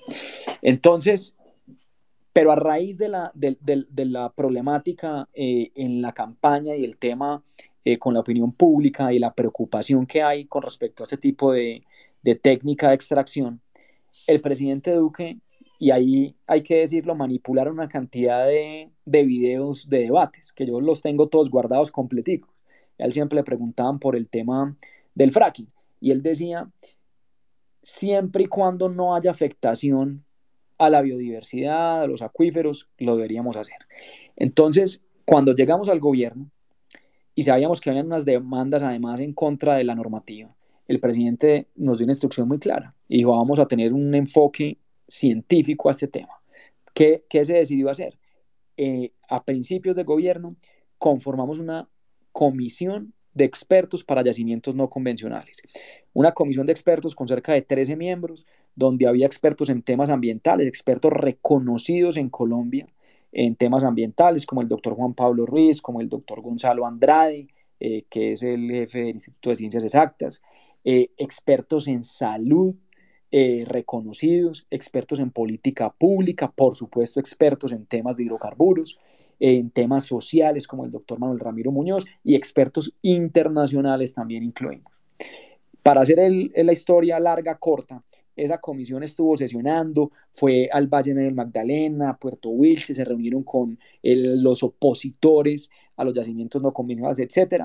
Y después de un trabajo muy largo de cerca de nueve meses, nos entregó un reporte al gobierno nacional con unas recomendaciones.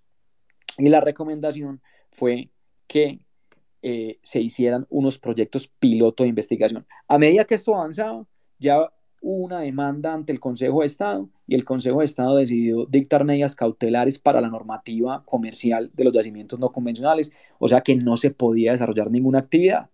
Pero esa sentencia salió cuando ya había salido la recomendación de los expertos, que además socializamos ampliamente, hicimos foros, y el Consejo de Estado que esto es muy importante decirlo, en la sentencia eh, donde eh, mantuvo las medidas cautelares, de manera expresa autorizó que continuáramos con los proyectos piloto de investigación para yacimientos no convencionales. Entonces, después de la recomendación y con esa luz verde por parte del Consejo de Estado, pues decidimos crear toda la normativa.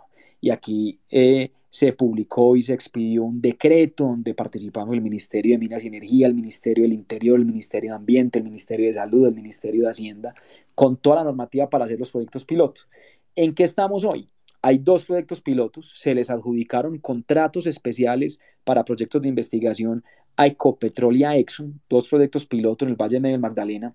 Eh, el primer proyecto piloto ya recibió la licencia ambiental por parte de la ANLA, el segundo la va a estar solicitando en, las próximas semanas y estamos en este momento esperando que continúe el alistamiento para que pueda empezar los pilotos. Los pilotos, hay que decirlo, Alex, son muy contenidos, muy limitados. ¿Y cuál es la razón de ser de los pilotos? Dada toda la controversia que ha habido, de decir, venga, pues hagamos unos proyectos piloto contenidos limitados, donde vamos a evaluar de manera muy rigurosa factores ambientales, calidad del aire, eh, posible afectación a eh, eh, recursos hídricos con un, una evaluación hidrogeológica, a temas sociales, a temas de salud, etc. Y cuando se termina el proyecto piloto, se hace una evaluación integral y se toma una decisión de política pública de si se puede desarrollar la técnica eh, de fracturamiento hidráulico y perforación horizontal en Colombia y decidir si se pasa o no a una etapa comercial. Entonces, en eso está un piloto con licenciamiento ambiental listo. Eh, los dos pilotos va, los va a operar Ecopetrol en una asociación con Exxon, eh, pero hay una gran oportunidad.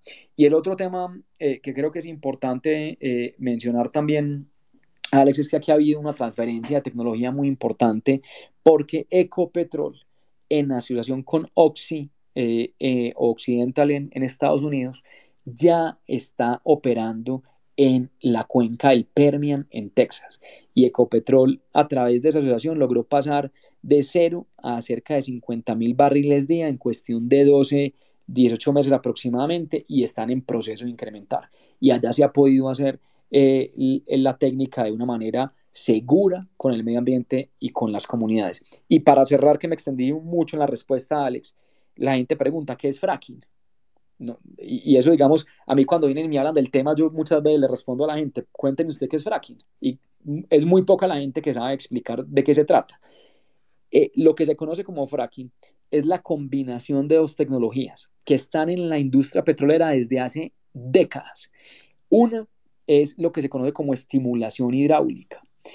Y la segunda es la perforación horizontal, porque yo les dije al principio que hablábamos de yacimientos no convencionales. ¿Qué quiere decir de yacimientos no convencionales? Que los hidrocarburos están atrapados en unas rocas y con la estimulación hidráulica se abren unos poros, pero estoy hablando de unos poros diminutos, de, milímetros, eh, para que el hidrocarburo que está atrapado en esas rocas pueda fluir a través de una tubería hacia la superficie. Entonces lo que hace esto, como la roca eh, está esparcida por unos kilómetros muy largos subterráneos, es poder bajar, hacer una perforación horizontal, hacer la estimulación hidráulica para abrir esos poros que permitir que el hidrocarburo fluya y poder sacarlo. Digamos que es una especie de aceleración de un proceso que eventualmente va a ocurrir eh, de manera natural y es lo que ha logrado posicionar a Estados Unidos como un principal productor de hidrocarburos y además con una eh, connotación eh, importante, un efecto colateral positivo que tampoco lo sabe mucha gente y es que Estados Unidos entre el año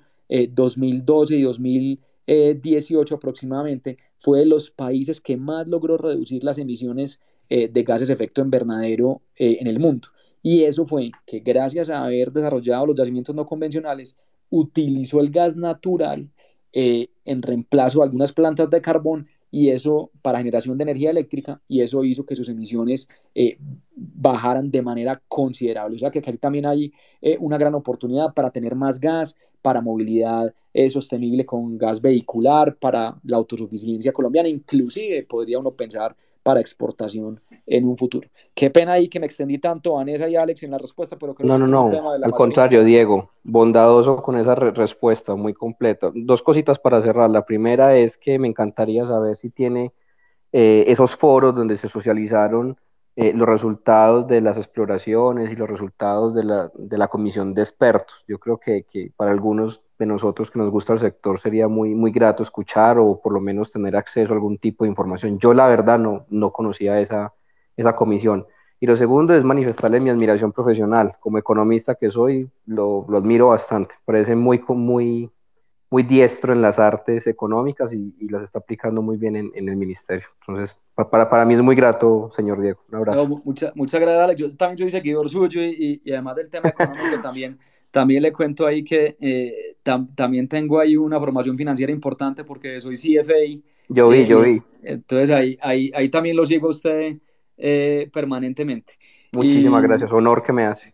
Y, y ahí en el punto, vea, tenemos un, centro de transparencia.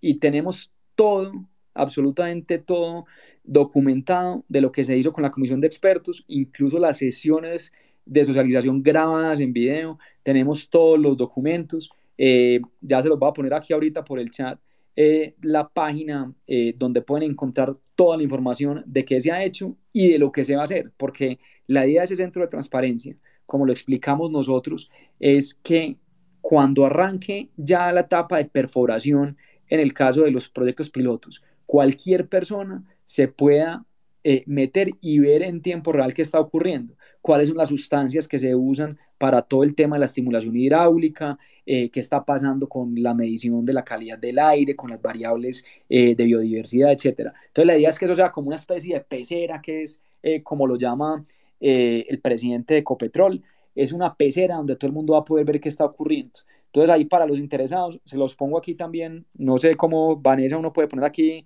un mensaje para los que están conectados, pero es www.centro de transparencia de transparencia PPI, para que no le olvides, proyectos piloto de investigación integral. Y ahí encuentran toda la información, Alex. Muchísimas eh, Ministro, que, que, la, que la de pronto que la cuenta del ministerio lo tuite y yo lo anclo acá arriba. Eh, ahí el ministerio que está conectado, pongan ahí la, la, dirección, porfa, ahí en un tweet y, ahí nos ayudan con la difusión, Vanessa, y, y los que están aquí. Maravilloso, maravilloso, muchas gracias. ¿Quién venía, Maya? Continuaba Camilo y luego Andrés Miguel.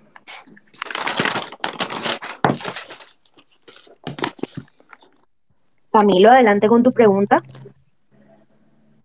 Bueno, ministro, muy buenas noches. Eh, pero primero que todo lo felicito, muy elocuente, muy elocuente y se nota que domina muy bien el tema del fracking en los yacimientos no convencionales. Mejor explicado que hasta mi profesor de maestría en petróleos. Definitivamente un aplauso por eso.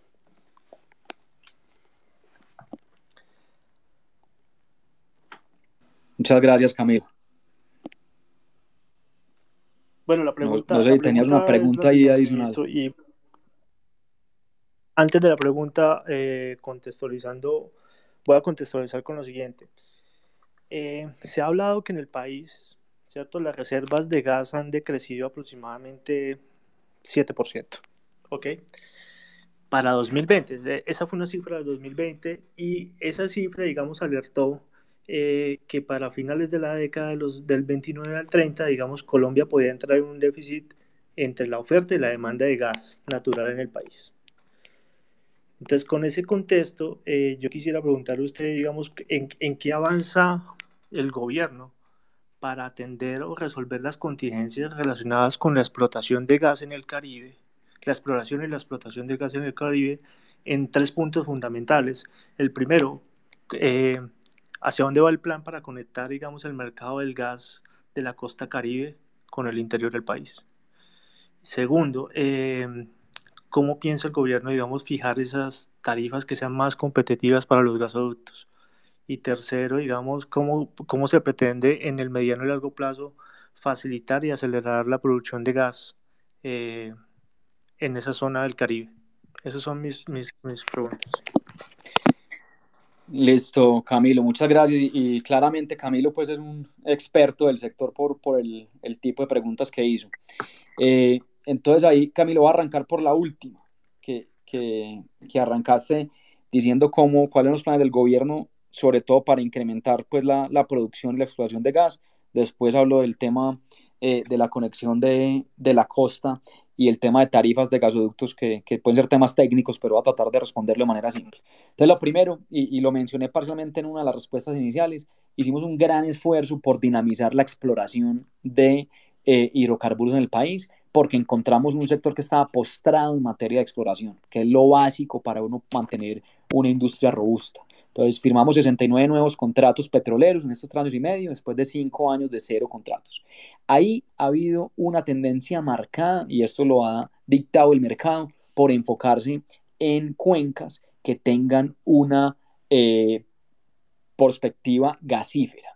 Eh, por la importancia del gas natural en la economía colombiana. Entonces ahí eh, una cifra que, es importante, Camilo, tener para todo el presupuesto de inversión en exploración eh, según datos reportados por la Asociación Colombiana del Petróleo para este año, el 52% de la exploración va a ser en cuencas gasíferas. Tenemos un enfoque muy importante en materia de costa afuera. Y ahí les cuento una noticia muy relevante que eh, no ha sido muy conocida por los medios, y es que eh, de las 69 áreas, cerca de unas 11 son eh, en, aguas costa afuera del Caribe colombiano donde se cree que hay un gran potencial de gas. Y ya arrancó la primera campaña exploratoria. La semana pasada me escribió la country manager de Shell aquí en Colombia a decirme, ministro, acaba de llegar el taladro Talaza, arrancamos la perforación eh, para la exploración eh, de el pozo Gorgon en aguas costa afuera del Caribe esto es muy importante porque es la primera campaña de exploración en aguas profundas, ultraprofundas, cerca de 2.400 metros de profundidad de espejo de agua y cerca de 2.000 metros más después de, que se llega al fondo del mar. Y ahí sí hay una, una expectativa de que van a haber recursos de gas importantes. El tema de yacimientos no convencionales, como lo dije también en la respuesta ahora, una gran oportunidad en materia de gas. Entonces a eso lo estamos apuntando exploración en áreas maduras, continentales. El Piedemonte Llanero tiene una gran oportunidad, ahí se vienen también una serie de proyectos muy importantes. Segundo, segundo punto que mencionaste, preguntaste que cómo, qué estamos haciendo para conectar el mercado de la costa con el interior. Y hay algo muy importante, Camilo, y es que expedimos el eh, plan de abastecimiento de gas, eh, que lo hacemos a través de la unidad de planeación minera energética. Hay una serie de obras para conectar de manera completa, terminar todo el circuito del sistema de transporte de gas, tener bidireccionalidades eh, en los diferentes gasoductos y ahí se vienen unas obras muy importantes. Por ejemplo, le cuento, Camilo, que eh, acabamos de aprobar la semana pasada como proyecto PINE, que es un proyecto de interés eh, estratégico nacional, el gasoducto Jobo-Medellín, que viene desde Córdoba hacia Medellín. Eso va a incrementar, digamos, el transporte hacia el interior del país. Entonces, ese plan de abastecimiento de gas es fundamental, con obras muy importantes para poder cerrar todo el sistema de transporte de gas y poder, eh, digamos, destrabar posibles activos de gas que no están siendo explotados porque no tienen una, una conexión en este momento al sistema.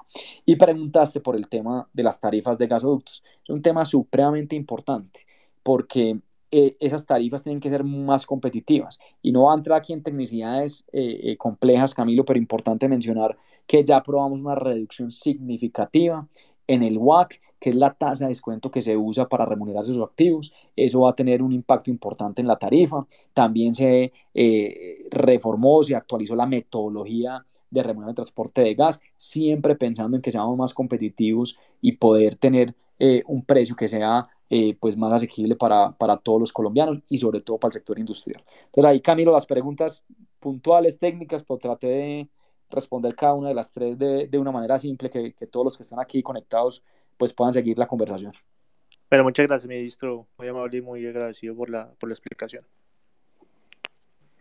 Gracias, Camilo, por tu pregunta. Bueno, ministro, ¿cómo se va sintiendo hasta el momento? No, vamos bien. ¿Cómo, cómo estamos de... ¿La audiencia está cansada? ¿Cómo, ¿Cómo vamos ahí con, con la gente conectada? Perfecto. Está subiendo la audiencia. Y, está, está, subiendo bastante. Vea, eh, después, del primer space que me invitaste, yo le dije ahorita a mi esposa, le dije, me toca space con la opinadora, entonces no sé a, qué hora arranco, pero no sé a qué hora termino. no, si quiere. No, si quiere vamos a hacer una cosa, cerramos con la gente que está acá arriba y ya. No, no, no, hágale que todo, digamos que pongamos tintico, tintico. son las 10 ya, faltan 10 para las 10. Sí, sí, señor, ya van a Diego, ponga a calentar el agua para el tintico, ok. vamos, vamos dándole a ver si nos vamos hasta las 10 y media. Vamos a ver cómo nos va, pero... Listo, sí, señor. Por ahora estamos Perfecto, aquí Bueno, eh, si me permite, Pane, y, voy a hacer como una recopilación de, de, los mensajes y, y de los trinos que nos están dejando, y muchos coinciden con el tema de el manejo de comunicaciones. ¿Qué está pasando en el gobierno del presidente Duque? Que cosas como estas tan fundamentales en materias de energía, de pues temas renovables, no se están comunicando y que le dan paso a narrativas que confunden a las personas. Es decir, hasta hace unas semanas estaba eh, abierto el tema de las consultas previas con proyectos como el de Celsia en La Guajira, y muchas personas desconocen eso y creen que simplemente son decisiones arbitrarias que toma el gobierno nacional para poder desarrollar estos proyectos. Pero sí quisiera que muy brevemente nos hable sobre, sobre ese tema, por lo menos de las consultas previas o, cómo hace el gobierno para llegar al colombiano, a estas regiones y decirle, aquí iniciaremos este tipo de proyectos que van a hacer que eh, pues la región avance.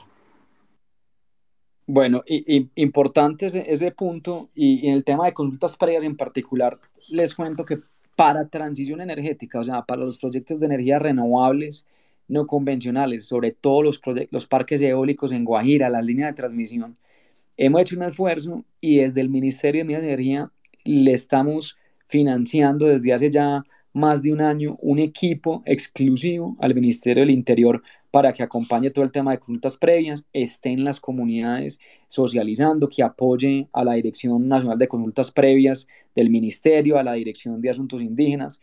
Eh, y esto es un tema que pues decidimos invertirle eh, de, de, cuenta al Ministerio porque hay que hacer un proceso de socialización muy grande.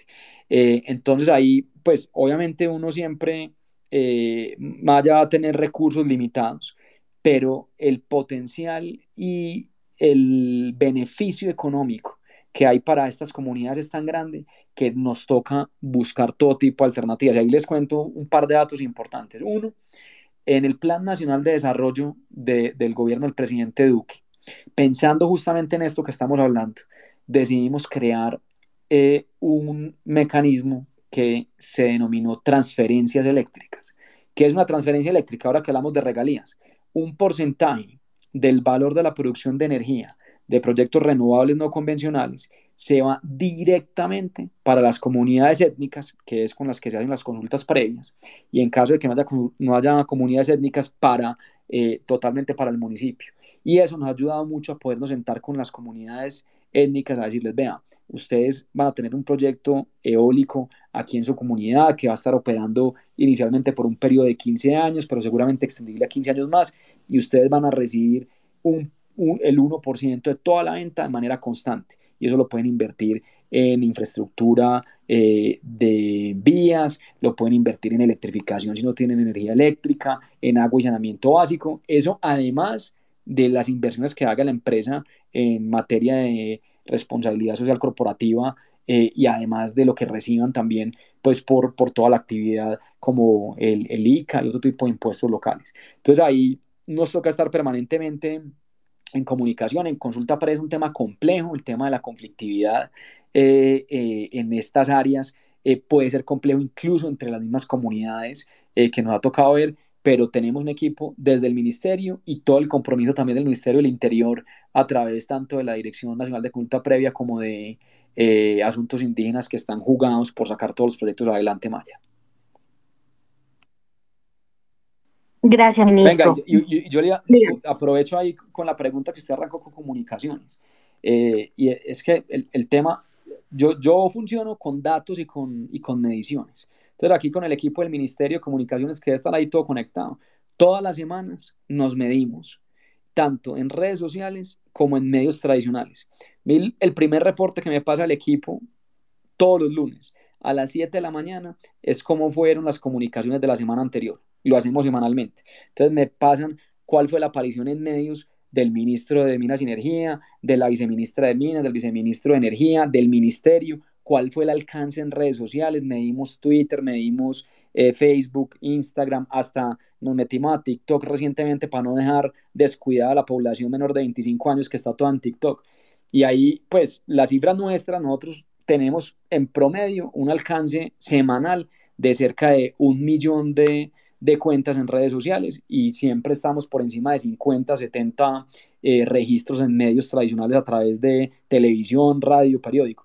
Entonces, nos toca pues triplicar y cuadruplicar eso, pero la tarea la hacemos de manera constante, permanente y con medición para uno poder saber qué semana falló, en qué semana le fue mejor, cuáles son los temas que tienen más resonancia eh, en las diferentes audiencias.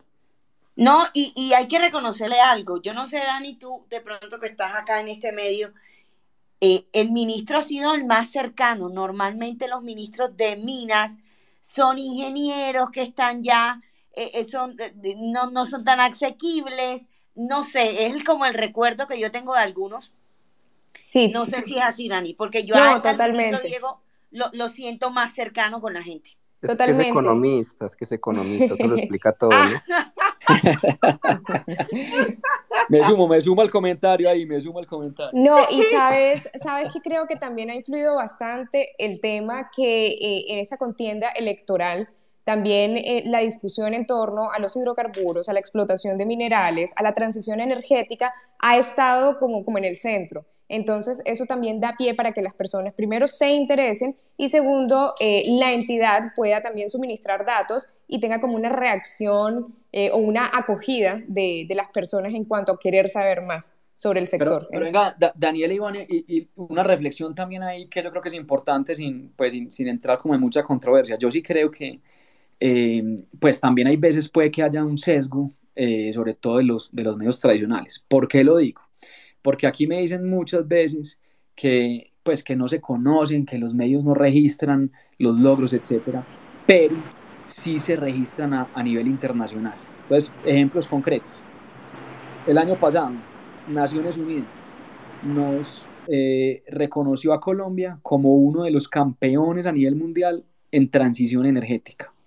El Foro Económico Mundial, WEF, de Davos, nos reconoció como el país que más había avanzado en transición energética el año pasado. El Consejo Económico, el Consejo, perdón, Energético Mundial reconoció también a Colombia como el país que más avanzaba en América Latina. Eh, la semana pasada estuve yo, por ejemplo, en Berlín, eh, en un evento que es el más importante en transición energética en Europa, que se llama el Diálogo de Transición Energética de Berlín. Fuimos el único país de Sudamérica que estuvo invitado de manera presencial.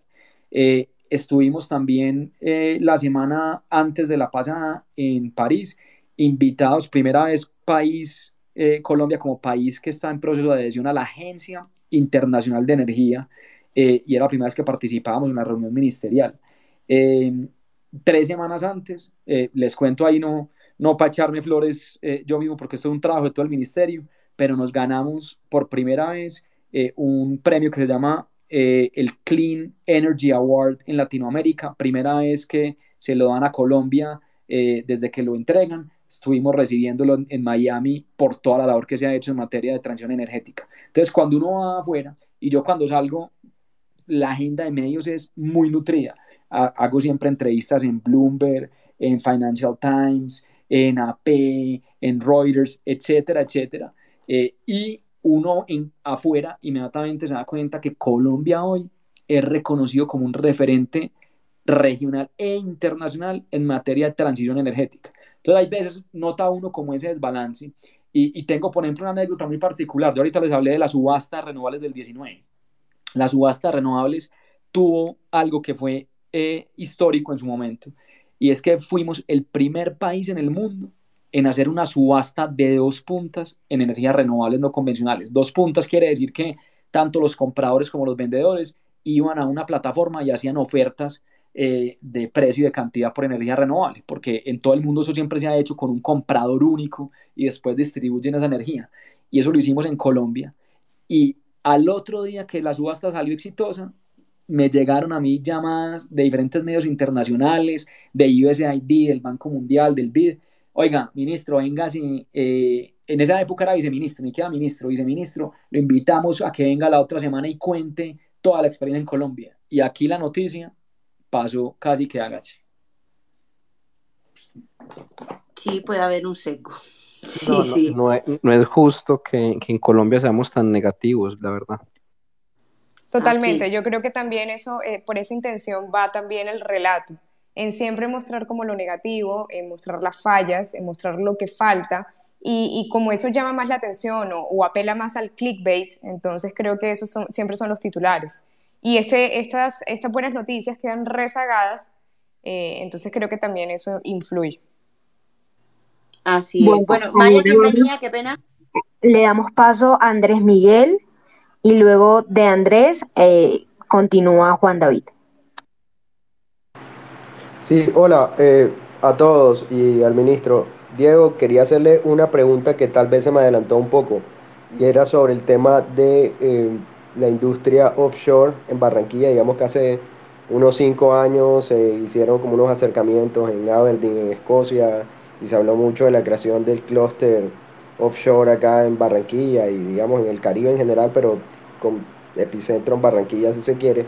Y digamos que de alguna manera, por todo lo que ha ocurrido en términos eh, sociales y económicos, eh, las prioridades de alguna manera han cambiado y poco a poco eh, ese impulso que tuvo esa iniciativa se ha ido perdiendo, o por lo menos es lo que aparentemente se percibe, digamos, en, en, esta región, más allá de la implementación del parque eólico, quería preguntar en términos de gas y petróleo, ¿cuáles son los hitos que se han logrado hasta el momento en el desarrollo de la industria offshore de petróleo y gas en Barranquilla? Y segundo, eh, digamos que ya este gobierno va de salida, ¿cuál sería la hoja de ruta eh, en términos eh, de gobierno, independientemente de quién llega al poder, de lo que usted como ministro recomendaría que hay que desarrollar, dígase la creación de las zonas francas permanentes costa afuera o, digamos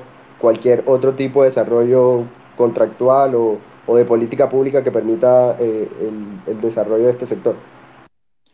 Bueno, Andrés Miguel, muy importante la pregunta y, y, el tema offshore tiene dos ángulos. Preguntaste específicamente por el tema de hidrocarburos. Entonces ahí retomo que, que lo, lo, toqué parcialmente, pero para ahondar un poco más.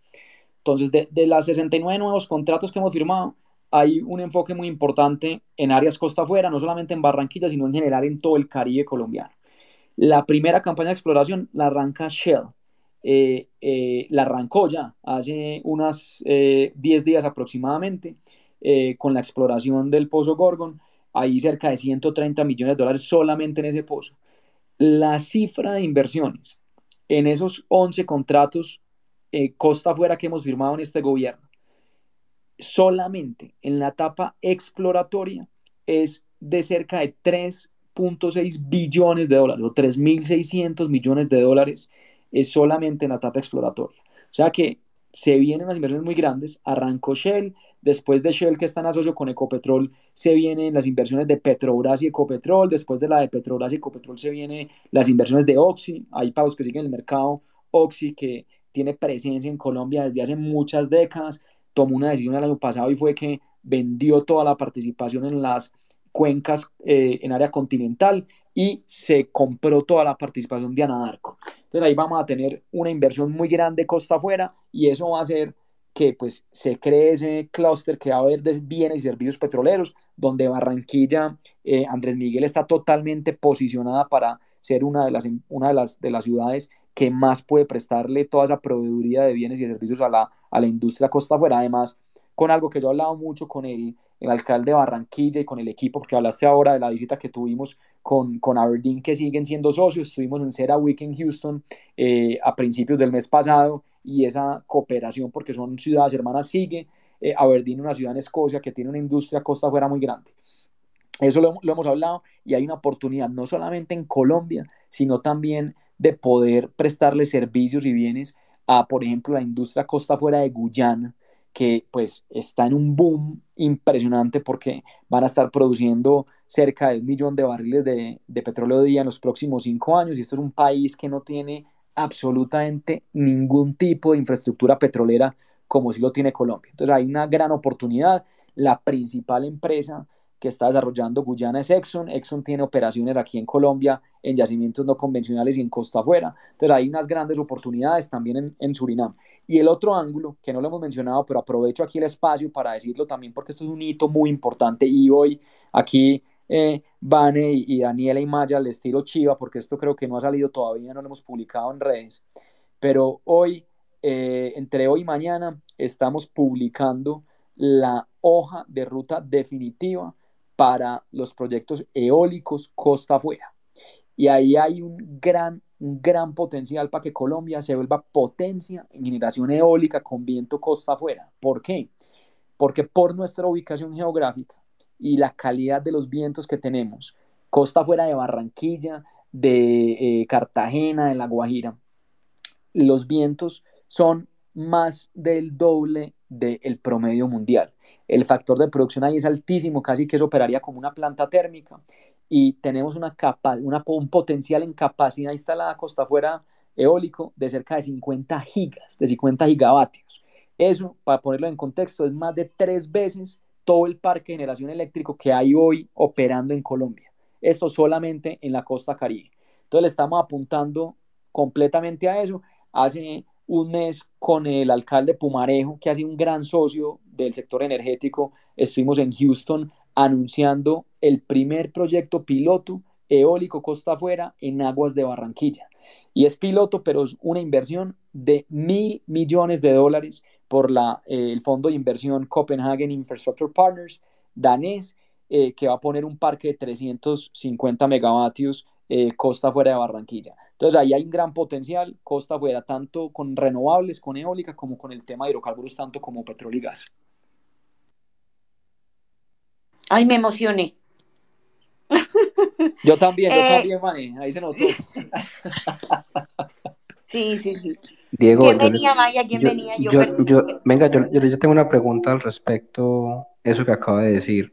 ¿La llegada de un nuevo gobierno no colocaría en riesgo esa hoja de ruta o, o eso ya está blindado contra ese tema?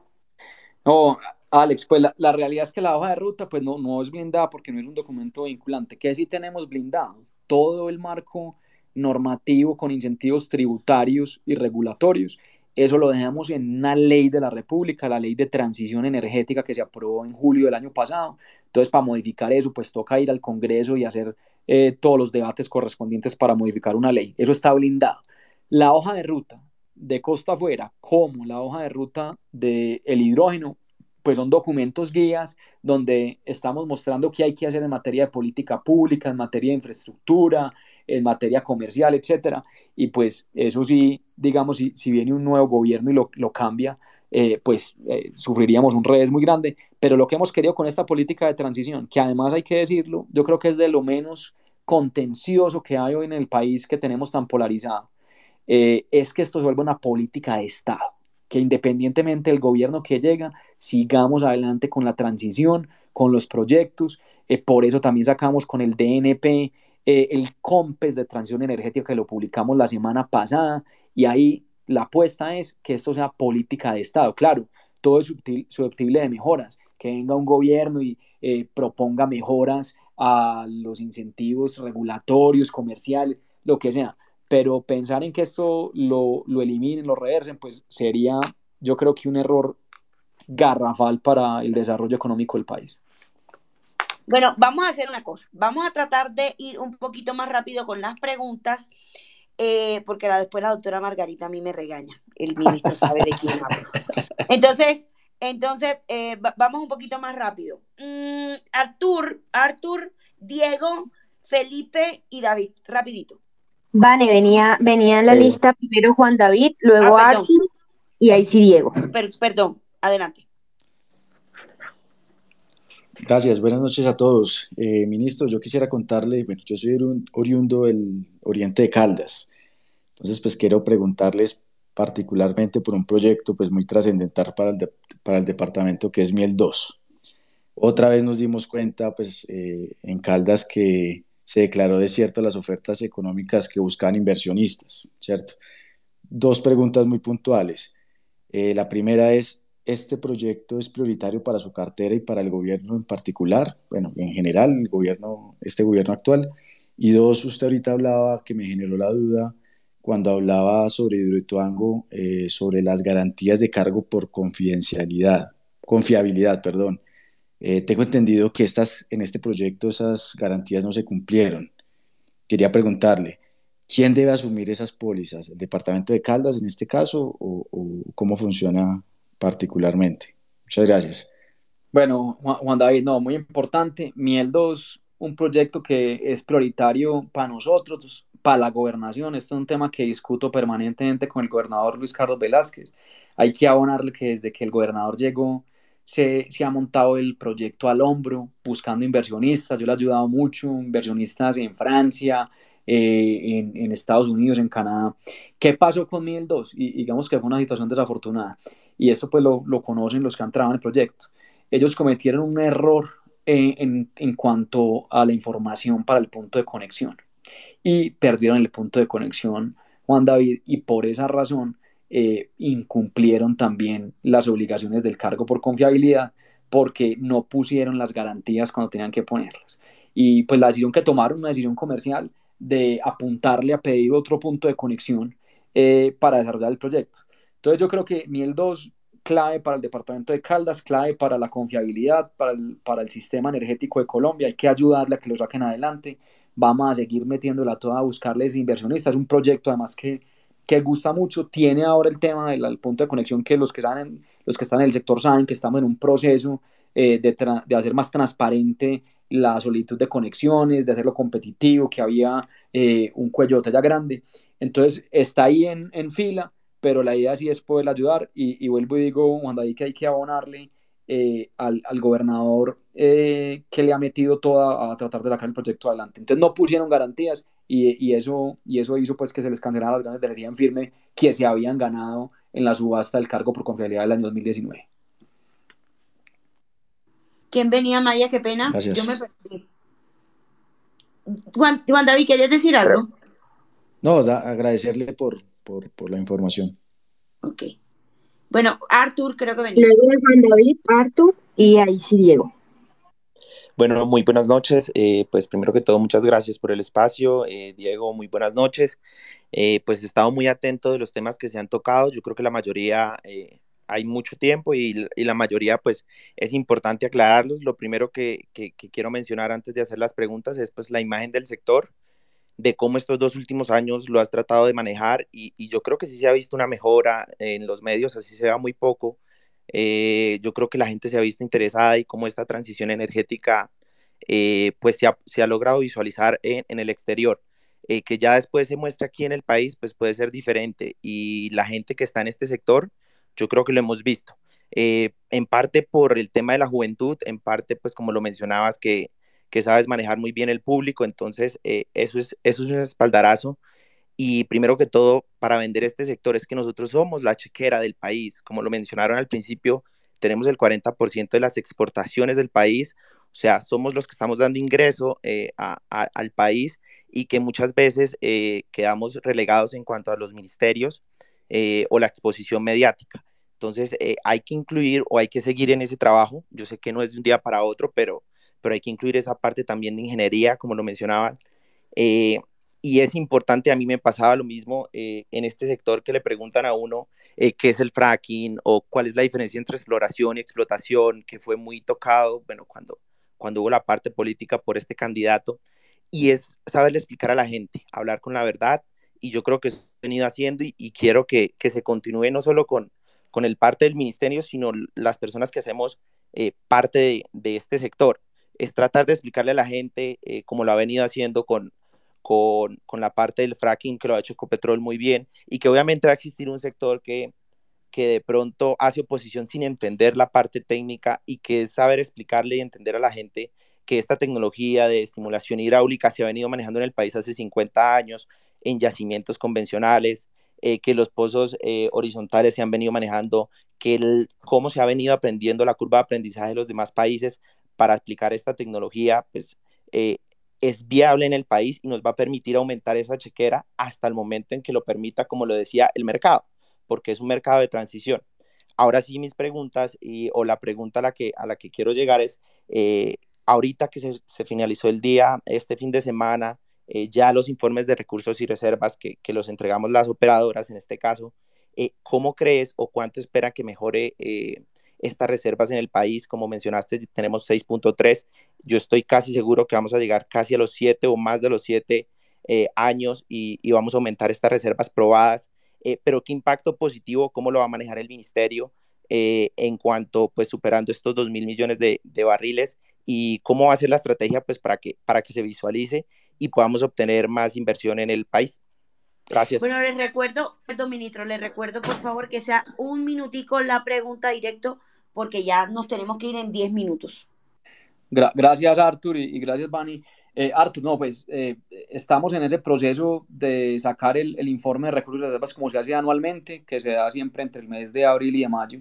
Eh, pues en, este momento no, no, no, sería responsable dar una, una indicación, eh, eh, de acuerdo que pues estamos todos optimistas de, de poder tener una, una mejoría, hay, diferentes variables que entran en juego, pero yo creo que lo, lo, más importante, Arthur, en este momento es tengamos o no, digamos, una cifra positiva, sí tenemos que ser muy conscientes en el país que en este momento, por la coyuntura actual, tenemos que hacer todo lo posible para que el efecto positivo de los precios del petróleo también lo eh, logremos capitalizar vía una mayor producción y mayores inversiones.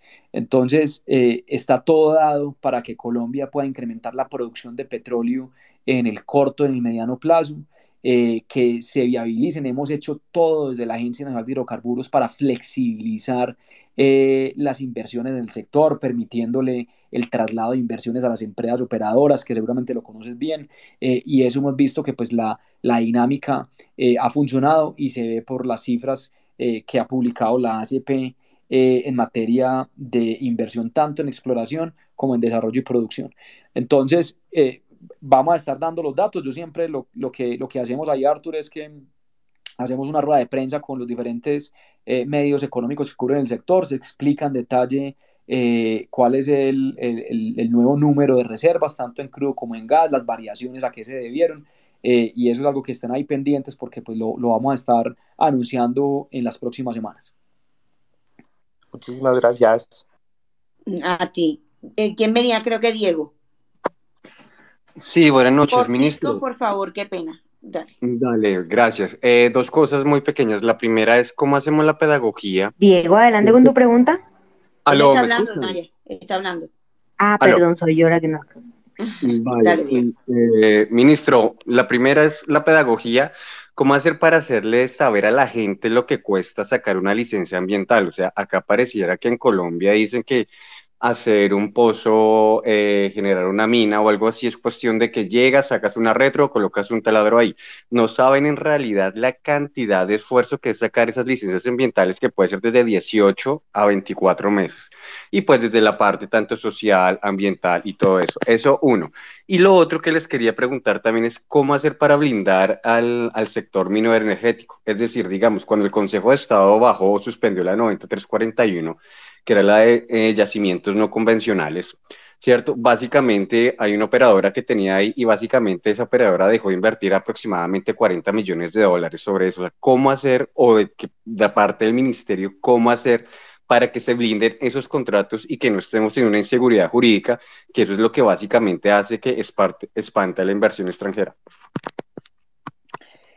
Bueno, yo voy a arrancar ahí por, por la, la segunda pregunta eh, Diego, y pues nosotros desde el ministerio y desde el, ejecutivo, pues lo que hemos hecho es tratar de acomodarnos a las decisiones judiciales. Aquí como independencia de poderes, eh, pues no tenemos incidencia en lo que decidan eh, las cortes, como el caso de, de yacimientos no convencionales. ahí yo creo que lo, pues, lo más importante fue haber creado un marco normativo para poder desarrollar los proyectos piloto, porque yo estoy absolutamente seguro, Diego, y, creo que eso lo, lo, comparte varias gente del sector, que también la discusión en el público en general va a cambiar una vez se hagan los pilotos y tengamos información en que se demuestre si esto puede o no puede ser desarrollado de manera segura, con el tema ambiental, con el tema social, pero además, una vez se perfore y se confirme que hay las, los recursos que están estimados, que sean reservas probadas, la discusión cambia radicalmente. Eso, Diego, lo vimos en Argentina, eh, en donde inclusive un gobierno eh, de izquierda, como el gobierno de los Kirchner, terminó siendo el principal defensor eh, de los proyectos de alimentos no convencionales como Vaca Muerta en Argentina, pues porque se convirtió en una chequera, como lo, lo mencionaban ahora, para el país. Entonces yo creo que es importante avanzar con los pilotos, están todos reglamentados, con decretos, con resoluciones, está todo el marco dado para que eso siga adelante y podamos después tomar una decisión. La, la, la primera pregunta que hiciste, totalmente de acuerdo, y esto es algo que nos falta eh, hacerle mucha más difusión, es que este sector, el sector eh, minero energético, es un sector que tiene que cumplir con los más altos estándares, no solamente técnicos, sino como lo decía Diego, en materia de licenciamiento ambiental. Obtener una licencia ambiental es un proceso riguroso, donde hay que entregar un estudio de impacto ambiental a la autoridad de licencias ambientales que es la ANLA eh, y después responderle una serie de preguntas. Hay que mostrar cómo se van a mitigar o a compensar las afectaciones que haya eh, por parte del proyecto. Hay que, en algunos casos, surtir todo el proceso de consulta previa. Es un sector que es altamente regulado y un proyecto que tiene todos los permisos, las licencias aprobadas, es un proyecto que se va a realizar con los más altos estándares, además que por esa misma naturaleza este es un sector que además siempre ha sido pionero en materia de innovación, por ejemplo, en materia de economía circular, en materia eh, ambiental, de huella de carbono. Yo ahí sí, un tema que no hemos tocado, pero les cuento, por ejemplo, en el sector nuestro, este fue el primer ministerio de todos los ministerios en tener un plan integral de gestión de cambio climático para el sector minero, energético e hidrocarburos. Fuimos el primer ministerio, además, en que además lideramos con ejemplo, nos convertimos en diciembre del año pasado en el primer ministerio carbono neutral de Colombia. Eso quiere decir que eh, no tenemos emisiones de CO2 porque cambiamos en el techo del ministerio, eh, pusimos un parque de generación solar, de autogeneración y las emisiones que tenemos adicionales las compensamos con bonos de carbonos de fincas en el Bichada. Y así lo han hecho muchas empresas. Zenit, que es de Copetrol, se convirtió también en una empresa carbono neutral el año pasado. ISA ya es carbono neutral. Tenemos alianza con el sector eléctrico, con las 10 empresas más grandes del país para llegar a la carbono neutralidad al año 2050. Tenemos acuerdo ya ha firmado intención con la Asociación Colombiana del Petróleo, con Naturgas. Entonces, este es un sector que además va a la vanguardia en todos los temas ambientales, no solamente vía licencias, sino con hechos concretos. Entonces, aquí hay que hacerle mucha difusión a esto para que la gente entienda todo lo que tiene que surtir para que un proyecto de estos pueda ser aprobado y, y entrar en operación. Bueno, continuamos con la pregunta de Felipe. Felipe, adelante.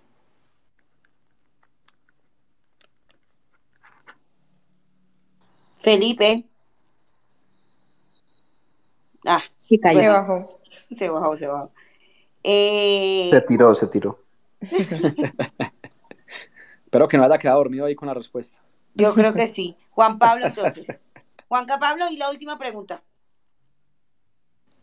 No, yo quería, buenas noches a todos, yo quería preguntarle un poco sobre las energías renovables y qué pensaba en Colombia sobre el futuro de este tipo de tecnologías que, digamos, usan en otros países, como qué estamos haciendo y hablando un poquito más en palabras generales para que la gente lo entienda, qué estamos haciendo para dejar el, el petróleo a un lado y, y ya en centrarnos de lleno en, el, en la energía renovable. Pero creo que ya le habían preguntado un poco eso. Sí, no, pero, pero Juan Pablo, aprovecho ahí la pregunta eh, para hacer énfasis en, en, la principal política nuestra en estos cuatro años ha sido la transición energética. ¿Y eso qué quiere decir?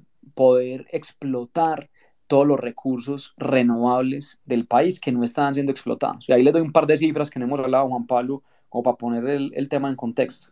Cuando llegamos en agosto del 18, el país solamente tenía dos proyectos de energía renovables.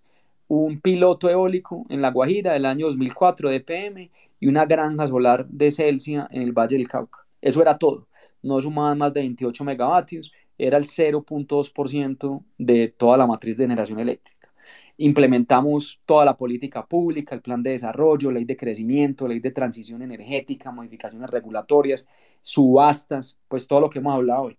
Y hoy, hoy, ya les podemos contar que hemos multiplicado por más de 27 veces lo que encontramos en el año 2018. Hemos puesto en operación más de 20 granjas solares de gran escala, eh, el primer parque eólico de escala comercial y con tecnología de punta, más de 10 proyectos de autogeneración a gran escala, más de 2.500 proyectos de autogeneración a pequeña escala en todo el país y además un pipeline de proyectos gigante. Solamente en tres subastas que hemos hecho, dos de renovables y una del cargo por confiabilidad en este gobierno, hemos adjudicado el equivalente a 2.876 megavatios de capacidad instalada, o sea, 100 veces más de lo que había en el 18. Y vamos a pasar de 0.2% en el año 2018 de la matriz de generación con renovables a cerrar el 2022 con cerca del 12%. Entonces aquí hay una transformación completa en materia de energías renovables que aún hay veces, pues digamos que le sorprende, eh, como arrancaba con las preguntas Vanessa, candidatos eh, que dicen que, que, van a arrancar la transición energética en Colombia. Pues yo no sé dónde habían estado los últimos cuatro años, además que se han aprobado leyes en el Congreso de la República, donde uno pues eh, cree que por lo menos eh, serían conscientes de lo que aprobaban, de lo que se ha hecho en estos cuatro años, porque esta transición es clara, reconocida a nivel internacional, a nivel nacional, que arrancó en este gobierno que construimos además una ley que ya había del año 2014 y esto pues es imparable. Digamos que uno de los grandes logros de la transición también, em, para mencionar, eh, Juan Pablo, es la cantidad de nuevas empresas que han entrado al mercado eléctrico eh, colombiano. Les enumero un par, porque es la parte de lo que nos habíamos propuesto, que hubiera mayor competencia. A través de las subastas, porque hayan quedado adjudicados o hayan participado, entraron EDF, que es la empresa de energía de Francia, de las más grandes del mundo.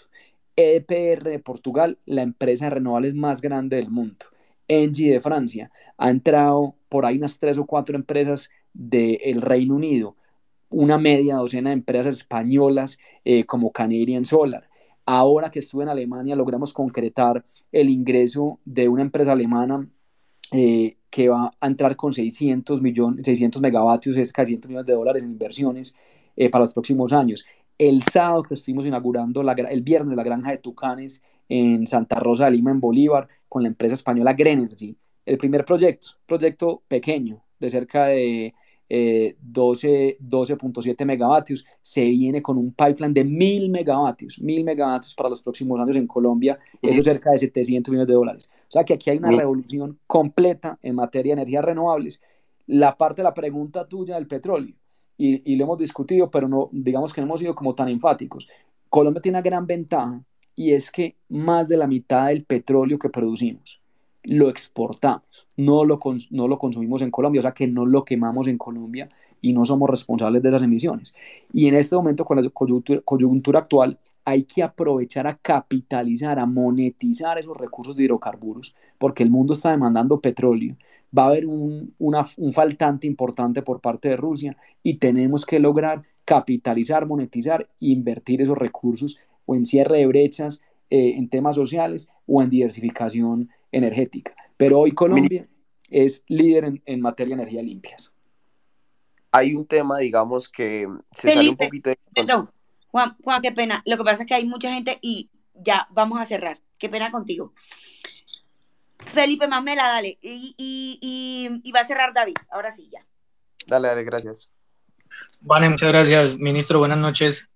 Eh, yo soy estratega y consultor en comunicación política digital y obviamente que, que, pues me preocupa mucho la situación del país y, y, lo que se viene, sobre todo por la masificación de fake news. Yo, yo sé que usted no puede hablar de política, pero yo sí, y yo quiero que hagamos un ejercicio muy sencillo, muy sencillo. Supongamos que yo tengo un carrito de hamburguesas, soy estrato 2 y aún no entiendo la dimensión eh, o las graves consecuencias de acabar mañana la explotación petrolera en Colombia. Usted como ministro, ¿qué tres o cinco razones muy coloquiales, lo más sencilla posible, me daría para que yo entendiera la gravedad de ese asunto? Gracias, ministro. para Felipe, para el, hombre del carrito de perros.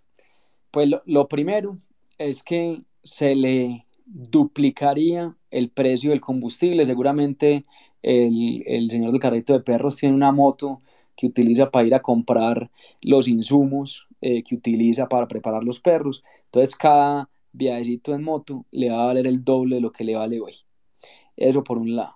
El señor del carro de perros seguramente usa una pipeta eh, de gas para poder cocinar los perros calientes. Esa pipeta de gas le va a valer el triple o cuatro veces más de lo que le vale hoy, porque ese gas lo producimos en Colombia de manera doméstica y si acabamos con la exploración y explotación de hidrocarburos, pues nos toca importar el gas. Y el gas importado siempre vale un múltiplo del gas que hay eh, de manera doméstica. Y finalmente, pues ese, eh, esa persona que tiene un carro de perros seguramente tiene familiares que tienen acceso a programas como ingreso solidario, como jóvenes en acción, como adulto mayor. Si no tenemos el sector de hidrocarburos, nos toca recortar todos los programas sociales porque no va a haber plata para financiar. O sea que al señor del carro de perros, además de que se le va a duplicar el costo de la gasolina, se le va a triplicar o cuadriplicar el costo del gas, seguramente le va a tocar asumir mayores responsabilidades económicas con los miembros de su familia que van a dejar de percibir eh, subsidios o programas como ingreso solidario de adulto mayor que, y, y jóvenes en acción. Excelente, ministro, muchas gracias. David, termina, querido. Vane, muchas gracias por ese honor de dejarme cerrar acá con el señor ministro. Me siento muy honrado por eso. Eh, a ver, yo, la verdad es que le cuento mi background un poquito. Yo soy profesor de inversión extranjera, ¿sí? Me dedico a eso en parte. También hago consultoría en compra pública, pero realmente mi pasión es la inversión extranjera. Y realmente la inversión en hidrocarburos, minería, realmente, y en petróleo, por supuesto, es la mayor cantidad de esta es en, la industria, ¿no? Entonces la inversión extranjera se dedica principalmente al petróleo, a la minería, hidrocarburos. Eh, la inversión de la ronda Colombia reciente fue de 148.5 millones de dólares. El oleoducto bicentenario, la fase 1 valió 1.100 millones de dólares. Reficar valió 8.326 millones de dólares. ¿Qué piensa usted que podríamos hacer con toda esa infraestructura si dejamos de explorar y se nos acaban las reservas y no podemos hacer nada con toda esa infraestructura y todo ese gasto que ha hecho Colombia orientado hacia eso. ¿Qué opina que podríamos hacer en ese caso? ¿Cuántos elefantes blancos enormes, gigantes, los más grandes de la historia de Colombia quedarían en este país en un eventual gobierno de un político que prometa acabar con la exploración petrolera? Muchas gracias. sería pues el, el, el, mayor caso de inversiones hundidas eh, no productivas en el mundo, yo creo. Eh, no, no, pues la preocupación es total y absoluta, eh, David, con ese tema. Eh, por ejemplo, lo que mencionaste ahí para darle contexto a la gente de los 148 millones de la ronda Colombia 2021 que adjudicamos en diciembre, eso es la inversión mínima solamente en la etapa exploratoria, porque hay una inversión mínima, pero seguramente va a ser un múltiplo de esos. Yo ahora mencionaba las inversiones obligatorias en los 11 contratos de exploración costa afuera. Ahí no estamos hablando de 144 millones de dólares, sino de 3.600 millones de dólares. Entonces, imagine usted, eh, pues uno haber firmado contratos con estas empresas, eh, empresas majors como se conocen en, en, la industria de petróleo, como es el caso de Shell, de Exxon, por supuesto, Ecopetrol, Repsol, Oxy, etcétera, que tienen esa obligación y un momento a otro cerrar el sector y acabar. Pues no solamente no van a venir a invertir en el sector, sino que se acaba la inversión extranjera en el país. Eso, esas propuestas son de una irresponsabilidad absoluta eh, y, pues uno no entiende cómo eh, tienen eco en algunos, en algunos sectores de la, de la población. Diego, te, te, puedo agregar algo. ¿Qué te parece el, impacto en el tipo de cambio de dejar, dejar de recibir esos flujos internacionales? No, no, pues una, una locura absoluta. Sería una, una crisis eh, de balanza comercial, de portafolio, como hablamos ahora no, el, país entraría en, una crisis financiera y económica, eh, yo creo que pues nunca antes vista. Yo le tengo una pequeña anotación, vale, no sé si me dejas hacerla. Dale, 30 segundos. Dale. Eh, ministro, así como para decirnos un poquito del tema, hay un tema que es del Bitcoin. Yo no sé si usted tenga conocimiento de que aquí en Colombia hay un par de granjas de Ethereum y de Bitcoin que todavía no están como, que todavía siguen como escondidas pero quiero que usted me dé como una opinión sobre el tema, teniendo en cuenta que en China lo prohíben por el gasto de energía. pero ¿cómo, cómo ve este, este, este uso de las granjas? Pues ahí yo, pues tengo conocimiento de que hay varios proyectos en donde están buscando tener generación eh, exclusiva para ese tipo de proyectos de autogeneración eh, y, sé que están mirando el tema de granjas solares. Pues yo creo que ahí, hay una oportunidad porque pues la minería de estas monedas virtuales como Bitcoin eh, son altamente intensivas en el uso de energía. y sabiendo el potencial que hay en Colombia, sobre todo en materia de radiación solar, en donde casi todo el territorio nacional tiene una radiación que es superior al promedio mundial, pues tiene todo el sentido en que se utilicen granjas solares eh, de manera exclusiva para, para, el tema de minería de, de Bitcoin o de otro tipo de, de, monedas virtuales. Ministro, ya no le vamos a quitar más tiempo. Sé que mañana tiene un día bastante complicado. Yo tengo una eh, última pregunta, por favor. dele, dele, dele, ahí los últimos 10 minuticos ahí, Anne, para... Diego y a Sebastián. Eh, ¿Cómo está, ministro? Mi nombre es Sebastián y soy eh, estudiante de Ingeniería de Petróleos. Entonces, mi pregunta muy corta es, eh, pues debido a la, a la decisión de, de, Ecopetrol de blindar pues la empresa como tal, esto también se verá reflejado en las empresas operadoras, ya que pues a mí me preocupa bastante el tema del empleo para mi industria, ya que yo estudio pues para generar eh, y, hacer crecer más el país. Entonces me da como eh, esa incertidumbre debido al cambio de gobierno que pueda llegar eh, a afectarme mi empleabilidad. Bueno, no, pues Sebastián, lo que se hizo con Ecopetrol es pues justamente por ser una empresa estatal donde el Estado tiene el 88.5% de participación accionaria. Y lo que se buscó fue fortalecer el gobierno corporativo, que los miembros de la Junta estén por periodos de cuatro años, no solamente de dos años, esto para pues, garantizar una mayor continuidad eh, y que haya eh, menor intromisión eh, a futuro por, por parte del gobierno, independientemente de quién quede. Yo creo que es una reforma saludable pues, para protegerla. Ya en el tema de las operadoras, eso es, pues, es un negocio que es completamente privado. Pues ahí las compañías, cada una tiene pues su, su propio gobierno corporativo. Ahí el riesgo que corren, pues es igual al que correría Ecopetrol en caso de que llegara un gobierno y decidiera acabar con el sector eh, de un día para otro. Digamos que pues contra eso eh, es difícil pues blindar las empresas privadas. Pero, pero yo creo que hay que ser optimista, Sebastián, y, y este es un sector pues que hemos hablado acá ampliamente de todos los beneficios económicos, sociales, en materia de generación de empleo que le trae al país.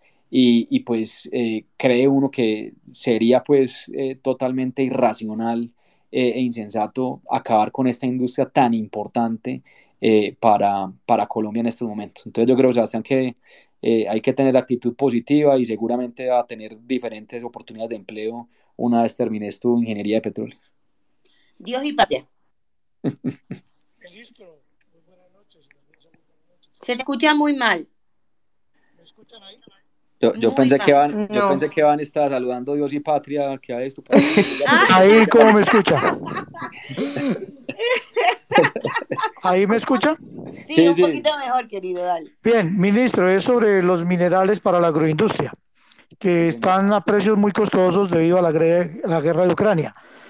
Eh, agravado con esto, con la cierre de la planta productora de minerales y abonos que teníamos en Barranca. Se dice que esta empresa se cerró y que puede ser vendida a particulares, cosa que afectaría a la agroindustria. Eh, y tercero, ¿qué pasaría con el biodiesel? Mm. Bueno, y Patria, ahí le, le, cuento entonces, en, temas de biodiesel, pues ahí eh, hemos tenido una mezcla que inclusive incrementamos, eh, y aquí para los que no saben, cuando ustedes van a tanquear los vehículos, los carros, y si echan gasolina, 10% de esa gasolina va con un porcentaje de etanol del 10%, y en el caso del diésel también va con el 10% de biodiesel, la subimos al 12% para seguir incentivando la industria de biocombustibles en Colombia. Eh, entonces, eso eh, hemos tenido problemas eh, con el abastecimiento porque en algunos casos puntuales, tanto los productores de biodiesel como de etanol nos han manifestado dificultades para cumplir con la mezcla y eso nos ha obligado de manera temporal tener que reducir la mezcla en ciertos periodos y después la volvemos a, ajustar. Eh, y en materia de los minerales es una preocupación grande. Este no es un tema que es directamente relacionado al sector, pero pues la discutimos eh, permanentemente tanto con el ministro de Agricultura como con la ministra de Comercio. Eh, por ejemplo, hay algo en lo que podemos contribuir que ya hicimos, es que sacamos una ronda de áreas estratégicas mineras para fosfatos, que es uno de los insumos que se utilizan para insumos del agro y para fertilizantes. Eh, y aunque son derivados del petróleo, pues no, no tenemos una, una, gran producción en Colombia y la realidad es que se importa eh, una cantidad eh, importante de fertilizantes y otros insumos agropecuarios, tanto de Rusia como de Ucrania, lo que nos ha obligado a arrancar a buscar otras fuentes de suministro. Entonces es un tema que se viene trabajando. Ahí no sé si vieron pues, la noticia del día de hoy por parte del presidente Duque, en donde se levantaron los aranceles para una cantidad importante de bienes, de insumos agropecuarios, eh, para pues lograr tener eh, una especie de, mitigación al alto costo que, estamos viendo en los mercados internacionales. Ministro, ya ahora sí lo, ya, ya vamos a, descansar. Si no, eh, quiero de verdad agradecerle por todo este tiempo, por la dedicación que usted tiene al momento de responder, por, por esa soltura. De verdad que ah, me da cosa porque no sé qué va a pasar después del 7 de agosto. Esperemos que no lo no, no dejemos de, eh, de, de, verlo.